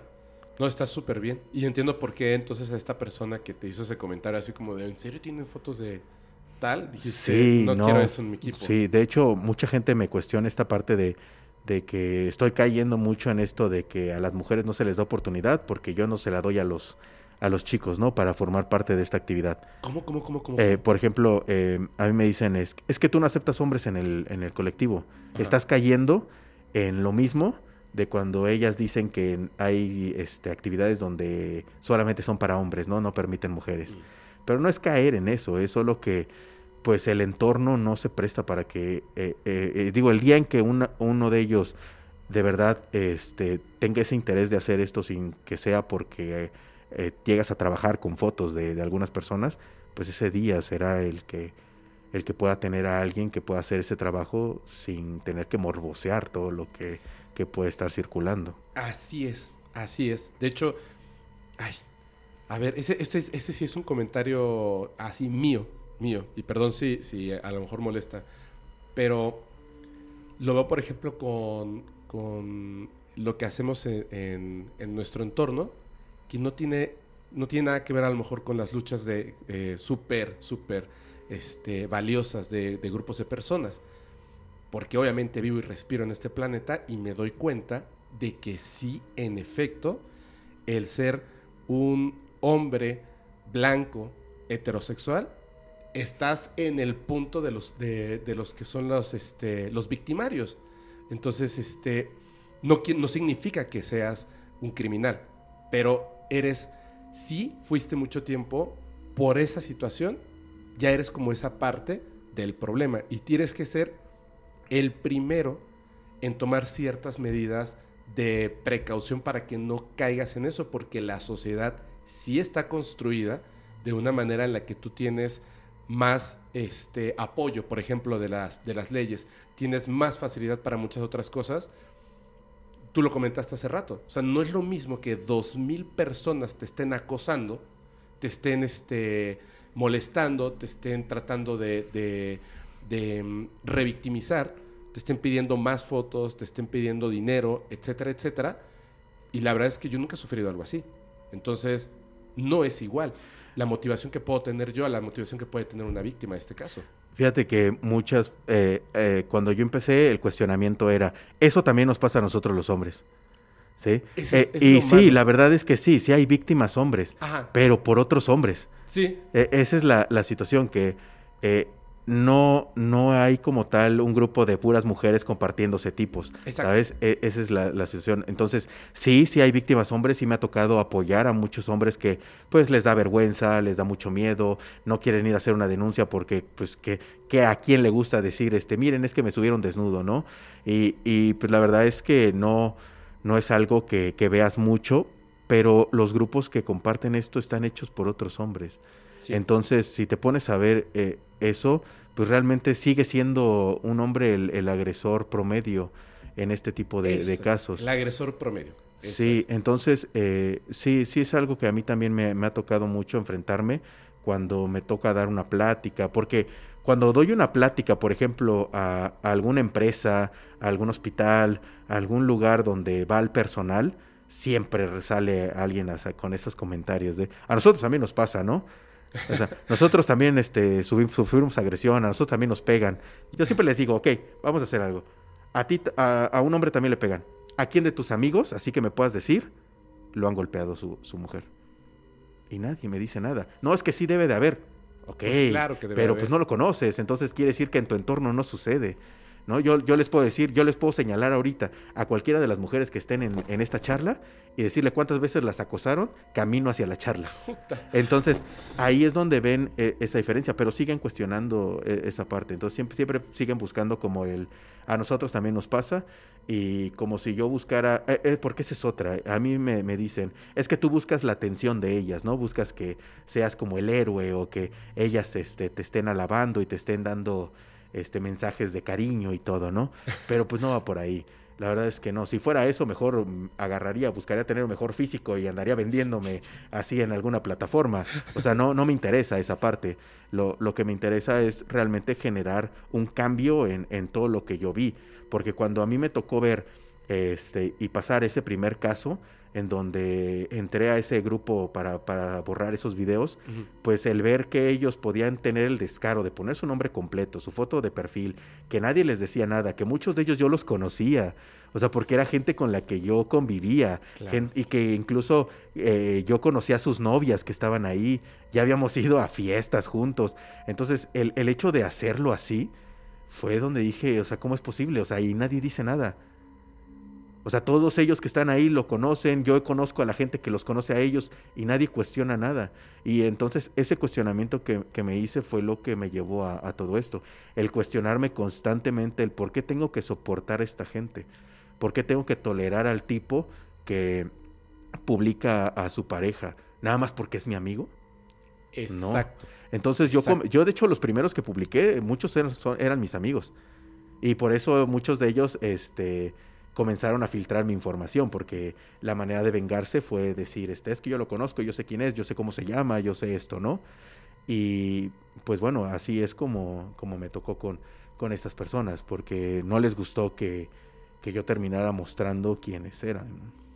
Tienes, tienes toda, la, toda la razón y la verdad es que qué bueno que lo hagas de esa manera y nada más quería como dejar bien claro esto porque también pues hay muchos este, hombres que que seguramente van a, van a poner en los comentarios, no, pero yo no soy un criminal, etcétera, yo también he sufrido. claro. claro, o sea, todos hemos sufrido de alguna manera una u otra cosa, todos hemos sufrido en algún momento acoso de una u otra manera, pero no es lo mismo la cantidad de acoso que, que se ejerce en contra de las mujeres a en contra de los hombres. Entonces, no es que se esté invisibilizando el dolor y sufrimiento de, de un hombre, pero como, como se debiera de trabajar en los gobiernos, primero hay que atender las situaciones graves. Sí. Y después nos vamos a, a las situaciones que en número son menos graves. Y hay Esa que tomar en cuenta que, porque esto es algo que también eh, me dicen, que cuando yo publico a alguien que está en un grupo pero no ha compartido nada, me dicen, pero es que a mí, ¿por qué? ¿Yo qué hice? Pues formar parte de ese grupo que lo único que hace es generar más acoso, más violencia, te vuelve un cómplice de toda esa actividad. Exactamente. Sí, porque eh, a ti no te dieron ese permiso para poder ver esas fotos. Esta chica no dijo, ah, sí, yo quiero que él también las vea. Si no, te las hubieran mandado a ti. Pero entonces formas parte de ese mismo problema. Y por eso es que también terminó publicando a todos los... No necesitas publicarlo en el grupo. Con el hecho de estar ahí, consumirlo y formar parte de... y dar datos de la persona, con eso ya eres un agresor. ¿Sí? Y eso es algo que siempre se los dejo muy claro. Y siempre me lo, me lo dicen así como de, pero yo por qué si yo ni publiqué. Pues eh, si no te interesa, pues ¿qué haces ahí, no? Claro, claro. Y, y de hecho hay personas que me han dicho, es que a mí me meten en el grupo. Pues si estás viendo que está mal, salte. ¿Qué haces ahí? No, no, o sea, no, te llevan un arma y te dicen, este, guárdamela. Pues si te detienen con el arma no vas a decir, es que me la dieron a guardar, ¿no? Es que no sé qué, qué sucedía. Entonces, eh, en la situación es esa. en- si te meten en un grupo de amigos y ves que en ese grupo de amigos están este, publicando, pues si no quieres cuestionarlos, entonces salte nada más. Si no quieres decirle a tu amigo, oye, eso está mal, porque no te atreves, pues simplemente te sales del grupo. Y también debieras de, de pensar por qué es mi amigo, ¿no? Sí, Porque tú estás seleccionando. Tú sí, claro. Un- uno no, no este, o sea, uno comienza una amistad, pero la amistad no se perpetúa, nada más porque sí. Uno continúa haciendo que esa amistad eh, crezca. Entonces, si eres culpable, si te das cuenta de que tu amigo está involucrado en un grupo del tipo de los que acabas de, de mencionar, pues no manches, o sea, ¿por qué me estoy juntando con este tipo de personas? O sea, básicamente, ¿por qué tus amigos son criminales? Así de fácil. Sí, entonces la verdad es que a mí me gusta siempre dejar muy claro todo eso. Si tengo la oportunidad de platicar, por ejemplo, en escuelas, yo también se lo digo a los chicos. O sea que no, no necesariamente tienen que estar en estos grupos. No por quedar bien vas a formar parte de. Si tu amigo dice esto, hace esto, está haciendo ese tipo de, de actividad, pues no necesitas eh, enfrentarlo. Si no quieres reportarlo, no lo hagas, pero no formes parte de esto. Claro. Tú tienes el control y la decisión de, de formar parte o no. Lo mismo, si esta persona este, te está molestando y esto, pues puedes bloquearlo y mantenerlo y alejarlo. No necesitas el tenerlo ahí y dejar que, que sigan violentando nada más por mantener una amistad o por formar parte de un círculo y demás. Entonces, siempre intento como eh, darles eh, eh, eh, toda esta información, ¿no? De que pues siempre tienen esta opción de, de decir no. A ver, sí, siempre tenemos la opción de decir que no. Pero luego tenemos, este, pues cometemos errores, confiamos en personas y lamentablemente, aunque digamos, ya ha ocurrido el problema, decimos chispas, no debe haber confiado en esta persona, ahora mi contenido está ahí, eh, me están acosando, me están extorsionando otras personas y acudo contigo. Y tú me ayudas a encontrar a la persona, pero yo al momento de querer hacer la denuncia, me dice, por ejemplo, la fiscalía, este, no podemos hacer nada porque literal él publicó tu contenido y lo compartió y lo vendió y lo que sea un día antes de que se aprobara la ley, así que señora, regresas a su casa. Regresan contigo para pedirte alguna otra solución. Sí, yo generalmente cuando me contactan siempre les digo si ya hicieron una denuncia, porque es importante. La, la denuncia nunca hay que, que dejarla de lado. Siempre se, tiene que hacer, porque entre más denuncias existan, pueden atender más eh, este tipo de, de situaciones, ¿no? Está más presente. Entonces, lo importante es que siempre se sepa que eh, existe el problema, entonces tienes que denunciarlo. Eh, ahora, cuando les pregunto esto, me dicen que sí o no, pues yo les digo, ¿sabes qué? Es que la tienes que hacer. Si no quieres, eh, tampoco le puedo forzar a la persona que haga la denuncia. Entonces, yo le presento diferentes escenarios A ver, que es el que yo puedo eh, o hacer una eliminación de la información. El problema es cuando yo elimino, por ejemplo, las fotos de un grupo. Si tú quieres llevar un proceso legal, eso le da en la torre al proceso porque ya no existen las fotos, ya no hay algo que puedan denunciar. ¿Sí? Si yo le borro las fotos al agresor, lo mismo. El agresor ya no tiene las fotos, entonces ¿a quién quieres denunciar si no hay fotos? Entonces siempre, siempre es importante tener claro eso porque eh, si el día de mañana ellas se arrepienten y dicen es que sí quiero denunciar, y tú ya borraste las fotos, pues ya no hay algo que puedan hacer. Entonces para mí siempre es dejar muy claro que toda la actividad que yo voy a realizar siempre va a generar eh, pues un, un, este, un cambio en, en el proceso legal. ¿sí? Ya, no, ya no va a ser lo mismo. Ya no es posible que ellas puedan hacer una denuncia porque no hay una evidencia, ya no hay rastro de un perfil o que puedas tener, porque aunque tomes captura y presentes las capturas, ellos van a buscar el perfil, ya no existe. Pero ya me- no pueden darle seguimiento. Pero me refiero, por ejemplo, que, digamos, una víctima llegue contigo y te diga, yo no quiero hacer una denuncia, me, sí, borra mis fotos, este, adelante, pero yo lo que quiero es que me des la dirección de la ah, persona. sí, claro, sí se los he dado. ¿Sí? Cuando se puede obtener la ubicación, se los he dado. Que, que bueno, como te digo, casi siempre los agresores pues son, son del círculo personal. Entonces, eh, algo que suele suceder es que cuando les doy un nombre, pues ya saben quién. ¿no? O les doy un, les muestro una foto, pues ya saben dónde ubicarlo, porque los conocen. Entonces, eh, no siempre tengo que darles como todos esos datos, pero sí llego a darles esa referencia para que sepan quién es y los identifican. Y luego que los identifican, ¿qué acciones toman? Pues sí ha llegado puntos en donde los padres van y directo contra esta persona a buscarla. Sí, también he sabido de, de situaciones en donde pues los chicos salen golpeados porque pues van, le cuentan a, a, no sé, a la pareja actual y la pareja actual reacciona y, y sucede esto. La verdad es que sí, sí eh, sé que llega a pasar como, como esto, pero pues al final la, la decisión o lo que suceda más adelante ya también depende mucho de, de ellos como quieran este, llevarlo a cabo.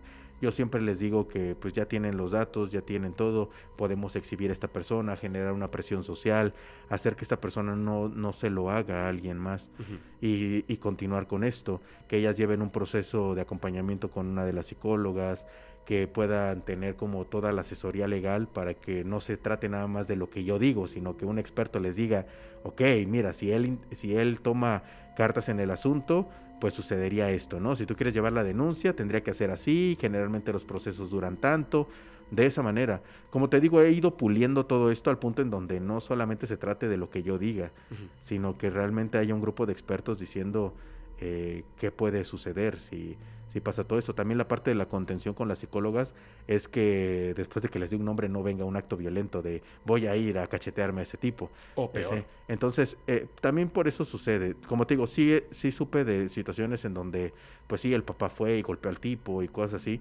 pero pues los entiendo. O sea, después de que a su hija la publican por todos lados, mandan las fotos por el trabajo y todo, o sea, yo creo que llegas y explotas y eh, reaccionas de alguna manera. Pero, pues, sí tratamos de hacer que todo esto tenga un proceso. Claro. ¿sí? Porque eso es lo mismo de lo que yo me quejo con las fiscalías, que no hay un proceso. No hay la manera de atender a una víctima de violencia digital. Si alguien llega y quiere denunciar porque se compartió su contenido íntimo, depende mucho del conocimiento de quien esté atendiendo en la mesa. Si el de la mesa es un tipo que lleva muchos años, eh, no sé, un tipo mayor de 40 años que sigue haciendo las cosas como en ese entonces, es, sí, señorita, pero, a ver, estas fotos, ¿por qué las compartió? ¿También usted? Ah, Entonces llega a ese punto en donde, pues como no existe el protocolo, revictimizas, violentas y la persona ya no quiere estar ahí. Luego, como tienes que presentar las fotografías, presentar toda la información, pues tienes al tipo, le das las fotos y... ¿No? Entonces, ¿cómo se siente la persona que ya todo mundo la estuvo acosando, teniendo al tipo ahí checando la foto, ¿no? Y revisándola y así como, ¿y si eres tú? no manches. Entonces, eh, eh, eso es algo que no debería de pasar. Y es porque no existe un protocolo. O sea, no hay, no hay una manera en la que tengan que atender este tipo de casos. Ota, es que de verdad que, que es una cosa. Hace, hace, ¿qué? 15 días eh, fui a ratificar una denuncia en contra de una persona. Eh, mi papá es abogado y yo no estudié leyes, pero pues, o sea, como que viví cercano a, a personas que tienen que ver con, con- con leyes, ¿no? Y vi muchas cosas que la neta, yo dije, no, yo que voy a estudiar leyes en mi vida, ¿no? pero pues eh, tengo buenos amigos que son abogados, abogadas, etcétera, ¿no? Y de repente, pues yo dije, no, no voy a, a denunciar. O sea, yo creo que, que si hablo con la persona, pues me devuelve mi dinero, ¿no? Y no. Entonces, pues tengo un grupo de abogados que, pues para lo de los logotipos y ya sabes, todas esas cosas, ¿no? Este, y les dije, oye, ¿sabes qué? Pues de plano, pues no quiere pagar. Me dijo, puede ser una denuncia o si quieren nosotros hablamos con, con esta persona. Hablen con ella. Nada, así. Y bueno, este, ¿seguro quieres denunciar? Y yo, pues sí, pues porque necesito mi dinero, ¿no? Eh, Tienes que ir a ratificar la denuncia. Sí, ahí voy, a ratificar la denuncia. Horas, así. Parece que yo era el, este, el criminal, tal cual. Y yo así de, esto debería ser un proceso simple. Pero bueno, ya por fin, y me dicen, va a acudir un, este, o sea, literal, un detective a entrevistarse contigo. O si quieres, firmas aquí y van con tu abogado. Yo dije, mejor, mi abogado presente. Leen las cosas y todo, sí, mejor contigo porque pues yo tengo que viajar. Pues les valió pepino y fueron a mi casa. Pero, pues es que la cosa es esta. Las, los vecinos, las vecinas, eh, las personas de la pluma y de la entrada, porque llegaron así de, de, somos los detectives, somos de la fiscalía, ábranos, a ver dónde vive esta persona. Yo soy el que está haciendo la denuncia. Sí.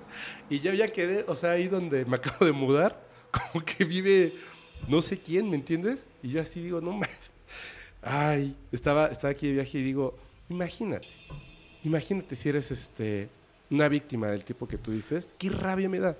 ¿Sabes qué? Que como no existe esta parte del protocolo, me ha tocado también situaciones en donde les dicen, te va a contactar el policía de investigación que va a llevar el caso, y luego ellas reciben un mensaje por WhatsApp de, hola, soy el agente tal, este, ¿me puedes enviar por aquí toda la información? Y mandan las fotos por ahí. Y luego cuando van allá y les dicen, es que yo ya se las mandé a él y aquí, no, es que este número no es de nadie de aquí. Pues qué pasa que alguien de ahí pues termina dando la información, alguien se aprovecha de eso y terminan haciendo también esto, ¿no? De sacarle las fotos de esa manera. Hay veces, de hecho, hay casos donde sí han llegado a decirles, este, pero a ver, necesito como algo reciente No para, ajá. Para porque estas como que ya no funcionan, sino para que quede como de evidencia y así. Y no sé, entre términos y cosas les les terminan como pues generando esa duda de será no y pues bueno, pues ya se la toman, la mandan y pues ya hay una foto más que termina después circulando. De hecho, a la persona que me tocó este investigar, que se, se identificó como un policía de investigación, eh, que solicitó las fotos. El teléfono lo terminé ligando a una cuenta que me llevó a un oficial de policía de que en ese entonces eran de, de turismo y él era quien estaba haciendo esto. Él tuvo acceso a la información porque pues no sé de qué manera llegó Amigos ahí la ahí carpeta, mismo, ¿no? así, y pues así se aprovechó. Y, eh, a él le gustó ella cuando la vio entrar a la, a la fiscalía y pues así obtuvo su teléfono y le engañó para esto. Yo terminé publicando al, al policía, Qué bueno. después lo, lo corrieron, Ujú. pero pues de correrlo y ya, o sea, no, la foto que ya circuló, todo lo que hizo, Sí, el crimen de quien lo persigue, Sí, ¿no? exacto. Entonces, eso es algo que, por ejemplo, a mí no me gustó porque pues él difundió las fotos. O sea, él, él cuando lo quisieron denunciar es, este, el, simplemente el director de la policía lo que hizo fue zafarse del asunto, es, no, ya lo corrimos, no, ya. No es que quiero denunciar, no, sí, es que no, ya no está aquí, ya, ya. Ya Pues- no es mi problema, ¿no? O sea, Sí, me suena como, como el Vaticano, ¿no? O sea que, ah, bueno, sí, lo vamos a mandar a rehabilitación, eh, vacaciones todo pagado, tres meses, y luego lo mudamos a otro lugar para que siga en el cargo eclesiástico. ¿Y, y los crímenes? Sí, entonces ese, por ejemplo, es algo que a mí no me gustó y que por eso es que a mí no me gusta el, esta cuestión de colaborar con ellos, Ajá. porque digo, ¿para qué? O sea, al rato comparto mi información, ¿para qué? ¿Para que vulneren a más personas? No. No, Entonces, no, siempre intento como de, ok, esto es lo que recolectamos, se mandan a las fiscalías. Si ellos de verdad quieren hacer algo, pues lo harán. Si no, pues ya me tocará a mí tratar de dar una solución, ¿no? Pero siempre desde este lado donde nada más podemos cerrar, eliminar y demás, porque yo no puedo detener a nadie. Y el castigo, pues sería completamente social, ¿no? Esta exhibición pública, el que la gente vea como lo que realmente están haciendo. Pero fuera de eso no hay algo que pueda hacer. Tengo una duda. ¿Alguna vez, honestamente, se han equivocado y han puesto en la lista a alguien que por alguna razón se vio manchado pero no era parte de? No, la verdad es que soy muy cuidadoso con eso. Sí recibo todo el tiempo mensajes de, este tipo era mi exnovio, este hacía esto, esto y esto, este, me contagió de tal cosa y eh, quiero que lo publiques. Y cuando investigo, pues no es así, ¿no? No, no, o sea, la, o sea realmente sí, el, sí tuvieron un conflicto, pero dos semanas después ya están juntos. Mm. Sí, y entonces la situación no se dio como, como me, me, lo plantean. Entonces, sí tengo mucho cuidado de publicar a alguien en la lista de agresores porque el día en que yo publique a alguien que no debería de estar, la lista completa pierde toda, toda credibilidad. Pierde toda credibilidad. Sí, ¿Y cuánto tiempo, o sea, o ya los dejan para siempre ahí? Sí, no, yo, yo dije que para mí esto no es una sentencia, ¿sí? Eh, la lista de agresores va a existir hasta el día en que yo deje de hacer esto. Y si lo dejo de hacer, la voy a dejar ahí arriba. Yo no, no tengo por qué bajarla ni eliminarla. Y por ejemplo, ¿te han llegado eh, políticos o gente de, aquí le decimos la maña, este, por, no se puede decir ciertas palabras, pero que hayan llegado contigo para tratar de exponer a, otra persona? Sí, también. Eh, como te digo, siempre la lista se presta para pues ahora sí que romper la imagen de una persona, ¿no? ¿En la lista de políticos hoy? Sí, sí hay. Ok. ¿En cargo? En cargo, sí. Hay, en la lista de agresores tengo políticos, tengo doctores, tengo maestros, y todos en su trabajo activo, algunos. Profesores que siguen dando clases, profesores que tuvieron encuentros eh, íntimos con adolescentes, que siguen dándoles clases a adolescentes. O sea, maestros de secundaria, maestros de prepa, eh, ese tipo de personas siguen dando clases. ¿Por qué? Porque pues, el sindicato es fuerte, el sindicato te cierra la escuela, entonces los directores simplemente se quedan callados, miran hacia otro lado y, pues no hacen nada por, por cambiar ¿no? al profesor que se encuentra ahí. Prefieren mejor censurarnos. Por ejemplo, hay universidades donde no estamos invitados en, en ninguna de las facultades ni, ni de las prepas porque como hemos publicado a muchos profesores, simplemente lo que no quieren es que continuemos con ese mensaje a sus alumnos. Sí, porque para ellos eh, lo que significa es mala fama para la institución, menos dinero, y aunque tengan ahí a criminales peligrosos. No, y es que hemos eh, publicado a gente que empezó como profesor y hoy en día es del administrativo. No manches. Sí, o sea, gente que toma decisiones con tus papeles en la escuela. Entonces, todavía hay víctimas que es así como de, me gustaría denunciar, pero la verdad es que he pasado cuatro años en esta escuela.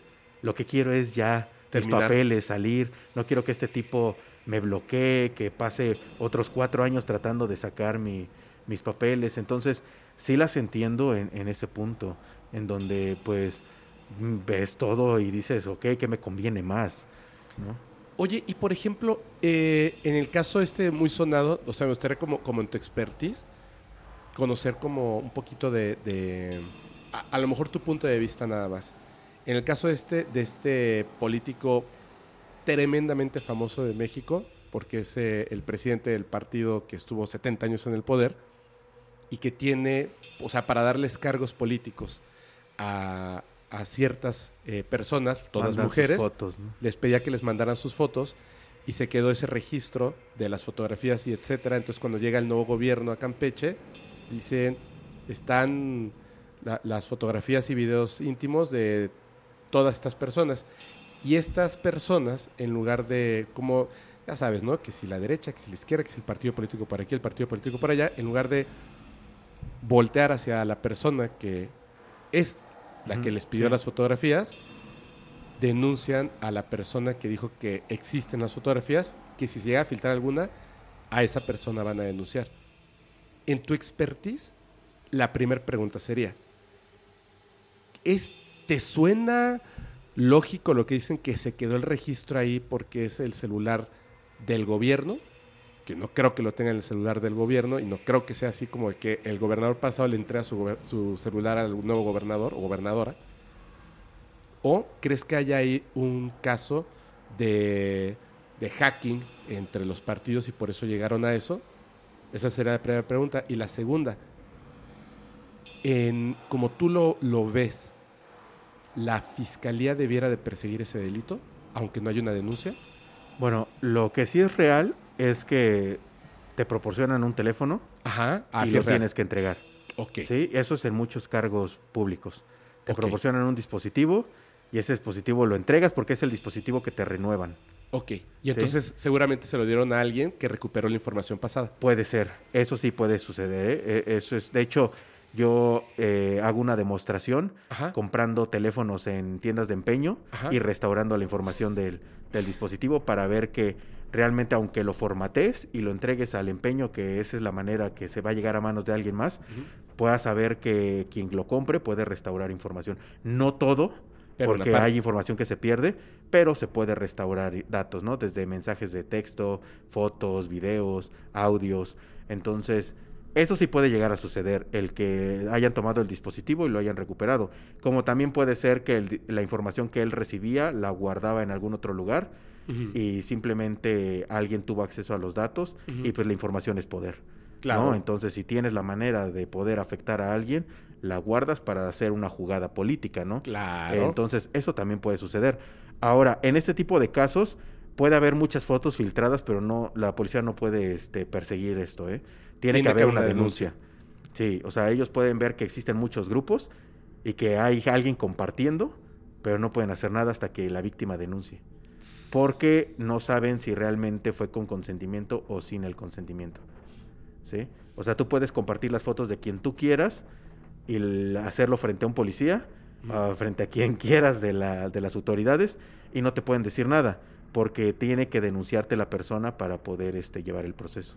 Claro, y en este caso no es que esta persona esté compartiendo las fotos, sino que está recibiendo las fotos y no hay una denuncia en su contra, Claro. entonces no hay un delito que perseguir. Pues es que si las recibió, de todas maneras, no importa que las recibas, no te pueden denunciar por recibirlas.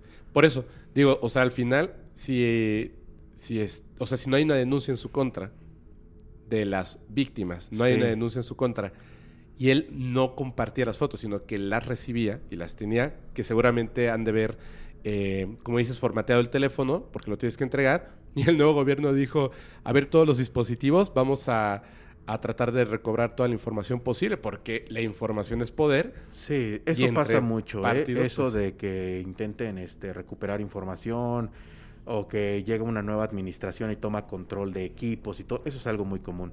De hecho, algo que se da mucho en algunas oficinas es que cuando va a haber un cambio de administración, lo que hacen es que se pierden los equipos. Claro. Y pues sí. cuando llegan y, oye, es que la computadora que ocupaba tal persona, ah, no sé, se, creo que se perdió en la mudanza o no sé qué pasó. Ah, es que el de sistemas dice que, se fa- que falló y la tiraron. Sí, Sí, y así. Porque saben que de ahí puede salir información. pues claro. O sea, Entonces sí, eso no lo sí había pasa, pensado, pero pasa pues sí. muchísimo. ¿eh? Sí, no lo había pensado, pero pues sería obvio, ¿no? Que si llega un partido político distinto al que está eh, en el poder, pues todo lo van a destruir, ¿no? Claro, eso... No le dejas eh, nada. Sí, eso puede pasar. Pero sí, tomando o retomando lo que me decías, eh, ellas no podían de- no podrían denunciarlo a él por tener las fotos, porque si ellas dieron el consentimiento la primera vez, pues Mm. entonces este él por eso tiene las fotos, ¿no? Eh, digo, también eh, él necesitaría compartirlas, comercializar con ellas, hacer difusión del contenido para que fuera un, un Un delito. delito. Tomando en cuenta aquí, y esto es muy claro, y yo creo que la gente tiene que saberlo, que no necesariamente tienen que ser fotos reales, ¿eh? Puedes denunciar también si ponen tu Ah. cara en otro cuerpo o si hacen un deep nude, que toman la inteligencia artificial Ajá. para quitarte la ropa, eso también lo puedes denunciar. Ah, claro. Porque cuenta como contenido íntimo compartido sin, sin consentimiento porque el agresor está diciendo que es un- una foto tuya y que es real. Y eso le da completamente el derecho de que tú puedes decir, sí, es mía, sí te voy a denunciar. ¿Sí? Ah. Eso es lo que sucede. Entonces, no importa que la foto la hayan falsificado, puedes hacer la denuncia. Y aplica igual, ¿eh? Y también podría ser como un caso de, de- de exposición, o sea, de cyberbullying, etcétera, ¿no? Eh, sí, también hay casos imagen, así, sí, donde utilizan la imagen de, de alguna persona. Pero, y ahorita, por ejemplo, que estamos en, en épocas de, de elecciones y que se ven las cosas así, o, o sea, los golpes van a empezar dentro de 15 días más o menos, ya empezaron, pero se van a poner con todo. ¿No se han acercado a ti, o sea, al colectivo para, este, necesito destruir a esta persona, sácale todo lo que tenga en el teléfono, quiero saber qué conversaciones tiene, con quién habla? Etcétera. E- Eso siempre pasa, siempre. ¿Sí? Y eso pasa dentro de este entorno. Independientemente a que sepan lo que el colectivo hace, Ajá. o sea, cuando tienen a alguien que dice, es que yo conozco a alguien que puede hacer algo así, siempre se acercan y te ofrecen cosas, siempre. Eso le debe de pasar a mucha gente que se dedica a esta cuestión de la ciberseguridad. Ajá. Siempre debe de haber a- algún ah, entorno político que busca el pagar por información o monitorear.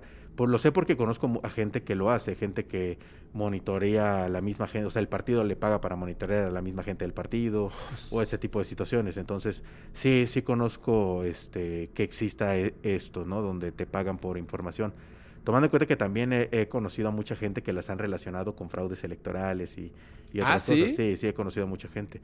Pues es que te digo que a final de cuentas, eh, la gente que se dedica a esto, pues es, es un entorno muy pequeño, o sea, no- aunque vivan en España, vivan en, en, Alemania, en algún otro lugar, te los topas en un congreso, te los topas en, en algún lugar donde coinciden todos. ¿Y las, las personas que están a cargo de las leyes, los persiguen ustedes mucho? Eh, yo tuve muchos problemas eh, cuando, me dedi- cuando trabajaba en esta empresa de hacking, en donde sí recibía como mensajes de, de policías, de, me decían, eh, esta es tu carpeta de investigación, y me mandaban fotos de afuera del lugar donde vivía, fotos del carro, las placas, eh, o sea, fotos que se ve que alguien va y te investiga y te toma fotos, y fotos del lugar y así, y me decían, si quieres que desaparezca esta carpeta, este, deposítame 100 mil pesos. Y así. Entonces yo me alejé mucho de eso porque yo sé que no estaba haciendo nada que... Ilícito. y- sí, y donde pudieran como tal acusarme de algo. Ajá. Entonces sé que eso era más como por tratar de, de sacarme dinero y así. Porque pues al final te rodeas de personas que pues exhiben mucho mucha lana. El, el entorno de la ciberseguridad se presta para mucho eso, de gente que, que saca dinero de muchas formas. Entonces saben que, por ejemplo, eh, pueden este, sacarte esos 100 mil pesos rápido. Y por eso es que a mí me, se me acercaron para, para quererme sacar ese dinero. Oye, te- tengo una, una pregunta. Fíjate que en, en otro capítulo estábamos hablando acerca de, mm, de los eh, agresores sexuales que quedan registrados, en, por ejemplo, en Estados Unidos, Inglaterra, no sé si en México lo hagan, por parte de, de las personas que ya cometieron un crimen, al salir de prisión o, o de la medida que hayan tomado, quedan en este registro. Entonces, la gente, no en todos los países, no en, to- no en todos, em, puede saber cuántas personas a su alrededor son agresores sexuales, pero no puede saber quiénes son esos agresores sexuales. Claro. Entonces, yo digo, debe ser como totalmente una locura que digas, voy a ver cuántos agresores sexuales hay, porque deben haber un montón y no sabes quiénes son. Tú, por ejemplo, nos comentabas de un número muy grande, solamente de un tipo de delito en un tipo de grupo, donde ustedes, este, de, de algún tipo de delito en específico, ¿no? En, en esa lista, ¿cuántas personas, me repites, cuántas personas hay hoy en Hay día? más de 200. Más de 200. Sí.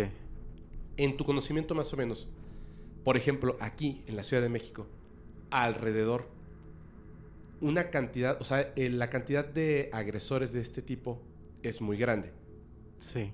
¿Tú puedes calcular más o menos por entidad cuántos agresores hay? Bueno, aquí en la Ciudad de México los grupos que Ajá. comparten estos contenidos promedian alrededor de 20 mil usuarios por, por grupo. Y son cientos de grupos. Sí, son muchísimos. Digo, yo, yo no he trabajado, eh, sí suelo darle seguimiento a grupos fuera de, de Oaxaca, pero la verdad es que no, no me enfoco mucho en esos porque tengo los casos activos allá.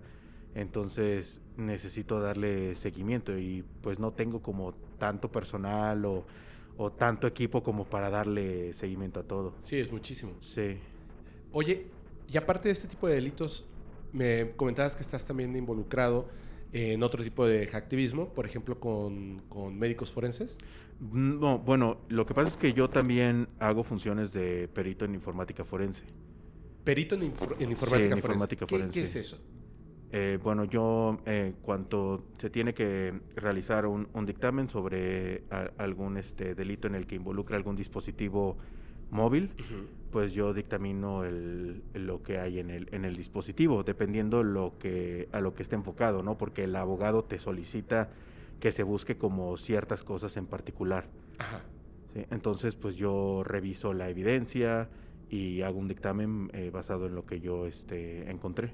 ¿Nos puedes poner un ejemplo? ¿Alguna algo que haya pasado? Eh, sí, por ejemplo, me, me tocó el, el checar el, el, teléfono, una persona que sufrió eh, pues un accidente, lo, lo atropellaron uh -huh. y pues su familia me contacta y me dice, ¿sabes qué? Es que eh, es muy raro todo porque pues la policía me dice que encuentran el, el cuerpo uh -huh. y sus pertenencias como sus tenis, ropa y demás, casi como doblada hacia unos metros de donde está él, ¿no? Ajá. Entonces eh, no se encontró el teléfono y pues obviamente la cartera y tarjetas y todo, ¿no? Uh -huh. eh, ella me dice que hay cosas muy extrañas porque la policía le dice que probablemente él pues se retira la ropa pensando como que ya llegó a casa y se va a dormir en el camino y pues alguien no lo vio y lo atropelló. Y la otra es que pues como había bebido, probablemente al intentar cruzar alguien lo atropella, pero ¿cómo explicas el que las cosas este, estén de otro lado, ¿no? Entonces, sí hubo muchas señales de que alguien este, pues revisó las pertenencias y que pues, le quitaron hasta la ropa. Uh -huh. Y entonces ella me dijo que si había posibilidad de saber en dónde estaba el teléfono, porque el teléfono alguien se lo robó.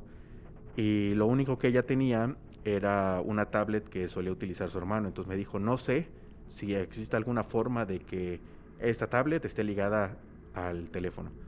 Entonces lo que hice pues fue revisar las cuentas y recuperar la cuenta de, de Google que administraba tanto la tablet como, como el, el, teléfono. teléfono.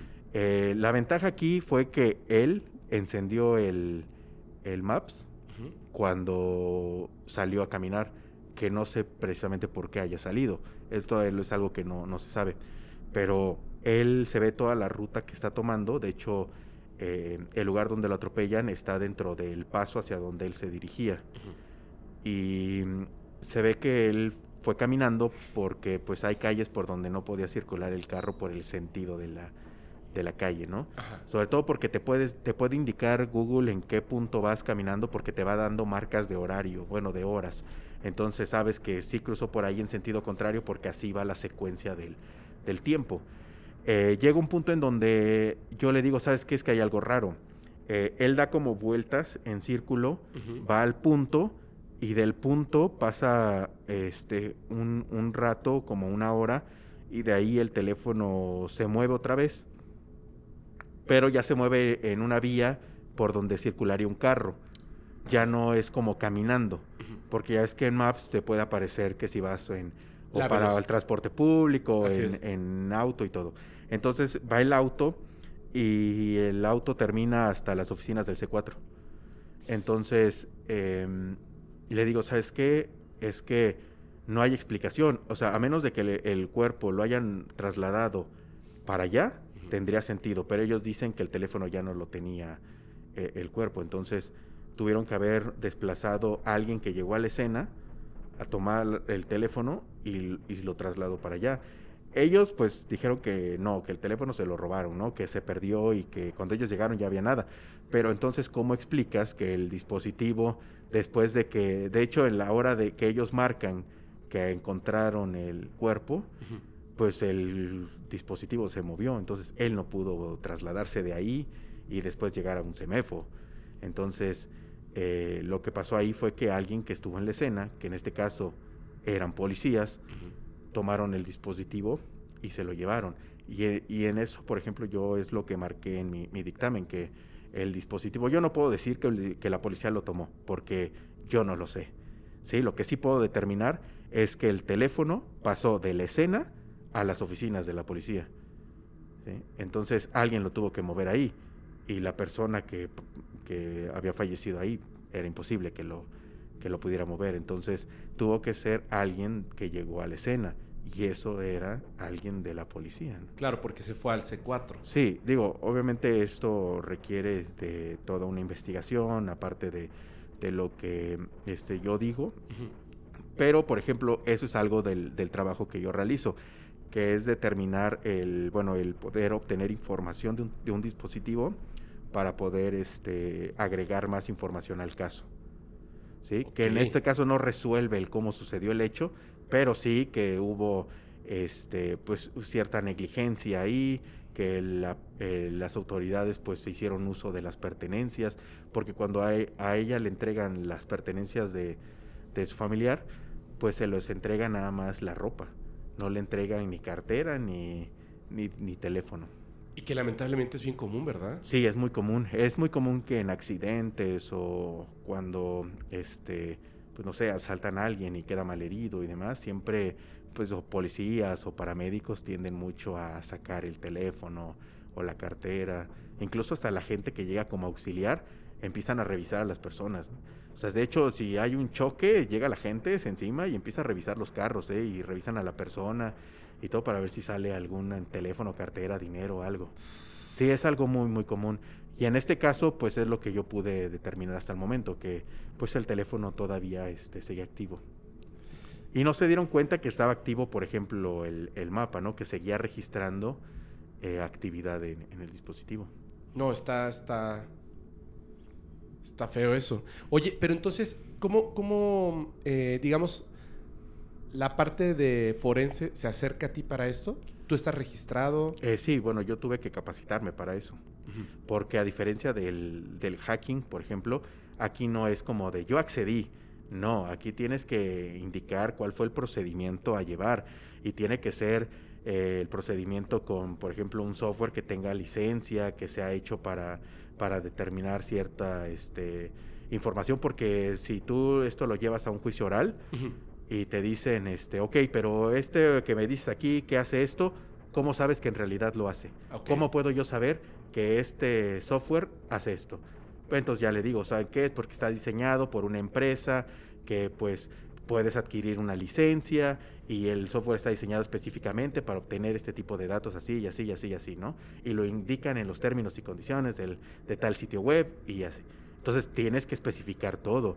Ya no se trata de, ah, es que accedí al sistema y obtuve la información. Aquí, por ejemplo, me respaldé con la plataforma de Google, que como tal, cualquier persona puede verificar que si activas el Maps, te indica exactamente las rutas y si mantiene activo, te traza todo tu historial de navegación, de en dónde te detuviste, a qué hora, dónde fuiste, qué dirección cambiaste. Todos esos datos te los proporciona Google.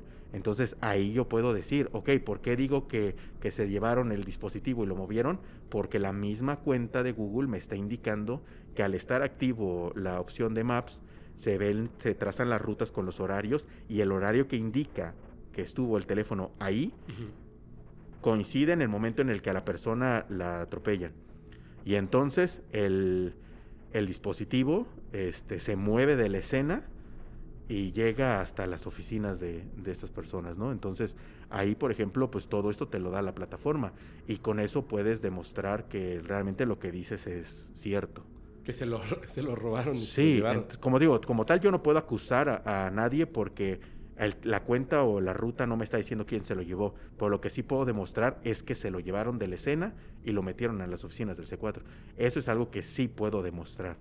Sí, porque me lo dice la plataforma. Entonces, eh, es, en esta cuestión de la informática forense es eso. A ti te dan este, las herramientas o el- eh, los equipos y demás para que tú puedas obtener la información y llegar este, a un punto, ¿no? O, obtener ciertos datos que permitan eh, alimentar más el, caso. Tú no puedes como tal apuntar a alguien es, y decir, es que sí lo hizo porque está esto, porque el equipo no te lo, te lo indica, pero sí le puedes dar las herramientas al abogado para dirigir el caso hacia ese punto. Wow, wow.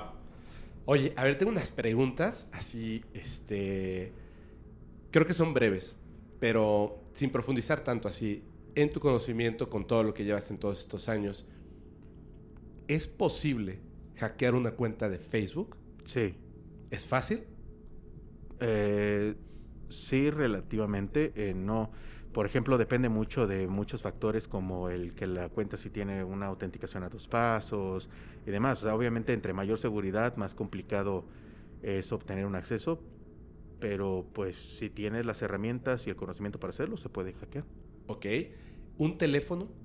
Sí. O sea, si yo me encuentro un teléfono y obviamente está bloqueado, tiene eh, reconocimiento de rostro, huella digital, etcétera, y yo te lo doy y te digo, oye, este, quiero acceder al teléfono y todo lo que tiene.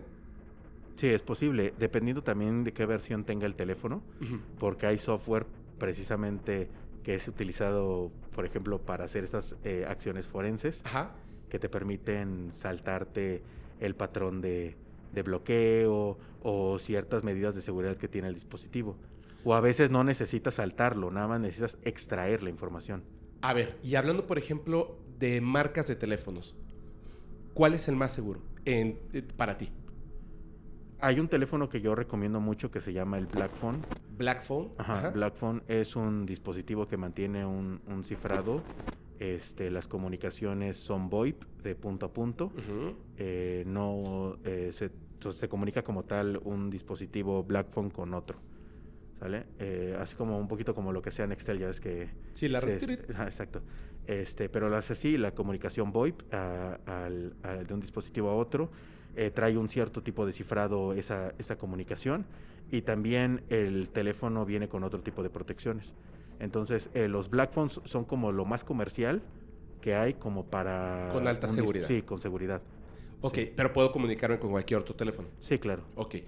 Y qué mala onda, pero ¿cuál sería el más inseguro? Yo creo que cualquier dispositivo Android desactualizado sería muy vulnerable. Muy vulnerable. Sí. ¿Cuál es la red social más fácil de vulnerar su seguridad? Eh, esto es este ahí un, un poquito. eh, por ejemplo, puedo decirte que Facebook, Ajá. pero también Facebook, a ser un- una plataforma que más han hackeado, ha sido la que más medidas tiene para protegerse y para poder recuperar la cuenta. Ok. Tiene muchos medios para poder ya recuperar, desde que reconoce tu dispositivo para que este, puedas enviar una solicitud directa con Facebook y mandar tu identificación, por ejemplo, y te la regresa, Ajá. y una hora después la tienes de vuelta. Ok. Eh, eso es, por ejemplo, una de las cosas, pero pues también es, de la, es la red social que más se ha hackeado, ¿no? Da la que, bueno, no que hackees como tal la plataforma, sino que hackeas la cuenta del usuario. Así es. Sí, entonces sí, Facebook es como lo, lo más común que se, se llega a este, acceder, pero también es la que más medidas tiene para, para poder recuperar tu cuenta. Ok.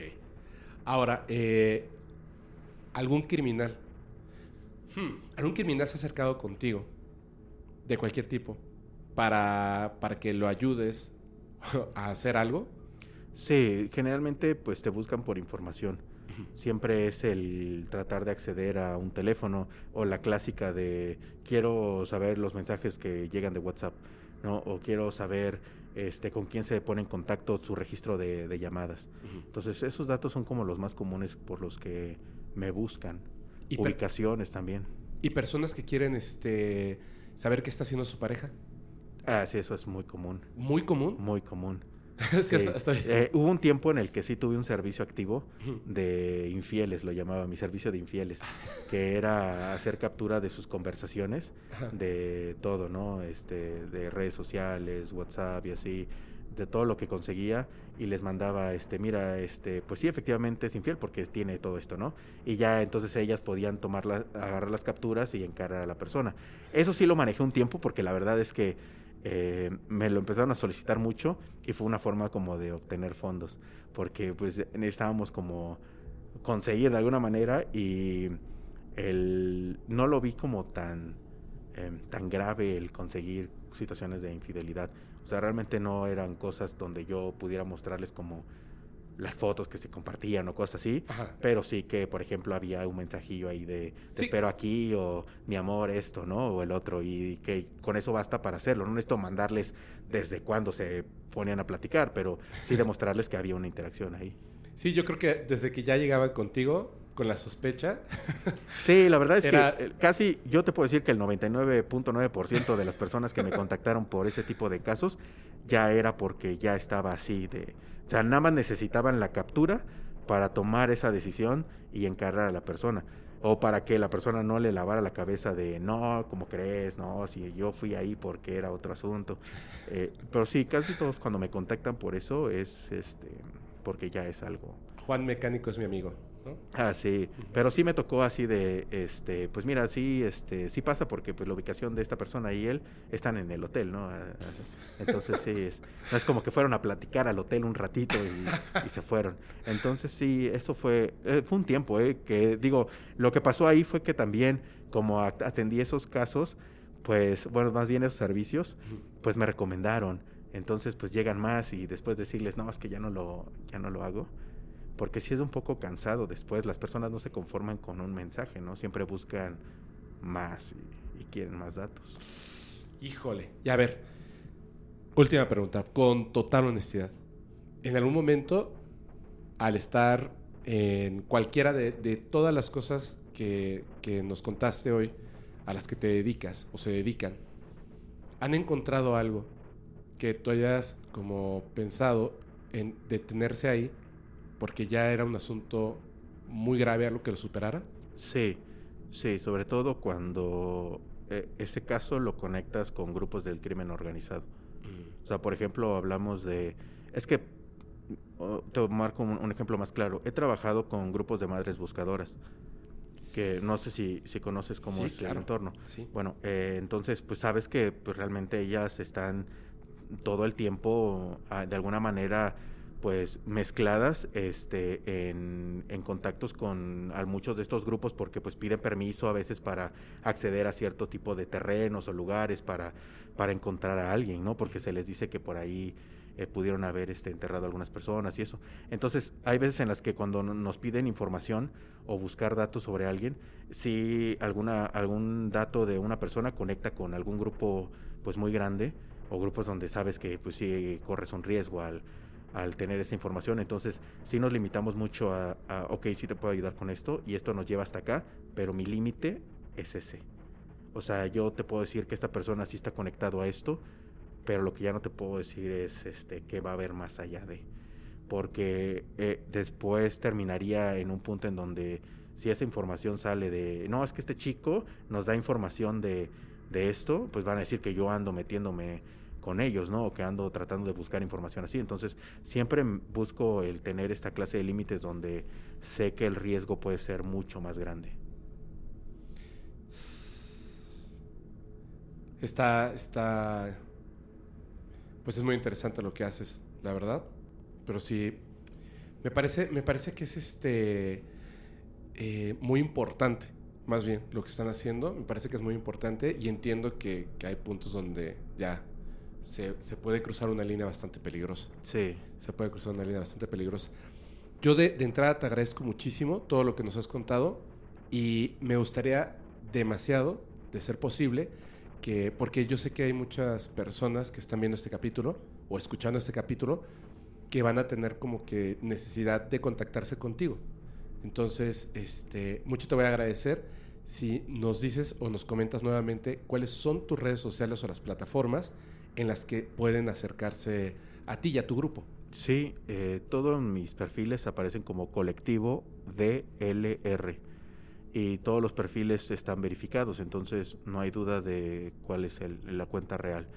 En mi perfil de Facebook, que viene como igual colectivo DLR, pero mi nombre viene como Andy Torres, este, ahí, por ejemplo, mm, tengo una publicación fija donde vienen los números de teléfono de oficinas eh, y de contacto, porque tenemos una línea de contacto de WhatsApp 24 horas. Entonces, ahí pueden tener como todos los números de contacto. Y pues ya sea que nos contacten por, por redes sociales, también lo pueden hacer, o por Telegram si tienen de alguna manera el, el detalle de pues mane- querer manejar alguna mayor privacidad eh, pueden contactarnos directamente por Telegram. Estamos igual como colectivo DLR en Telegram y así pueden este, mandarnos un mensaje directo. Ok, muy bien. Oye, pues muchísimas gracias. La verdad ha sido súper interesante, súper interesante. Y este y bueno, esperamos que, que nos podamos sentar a platicar en otro momento. Y, y te, te deseo mucha suerte. La verdad está muy padre lo que hacen, muy padre, los felicito. Este, y espero que, puedan seguir ayudando a muchas personas.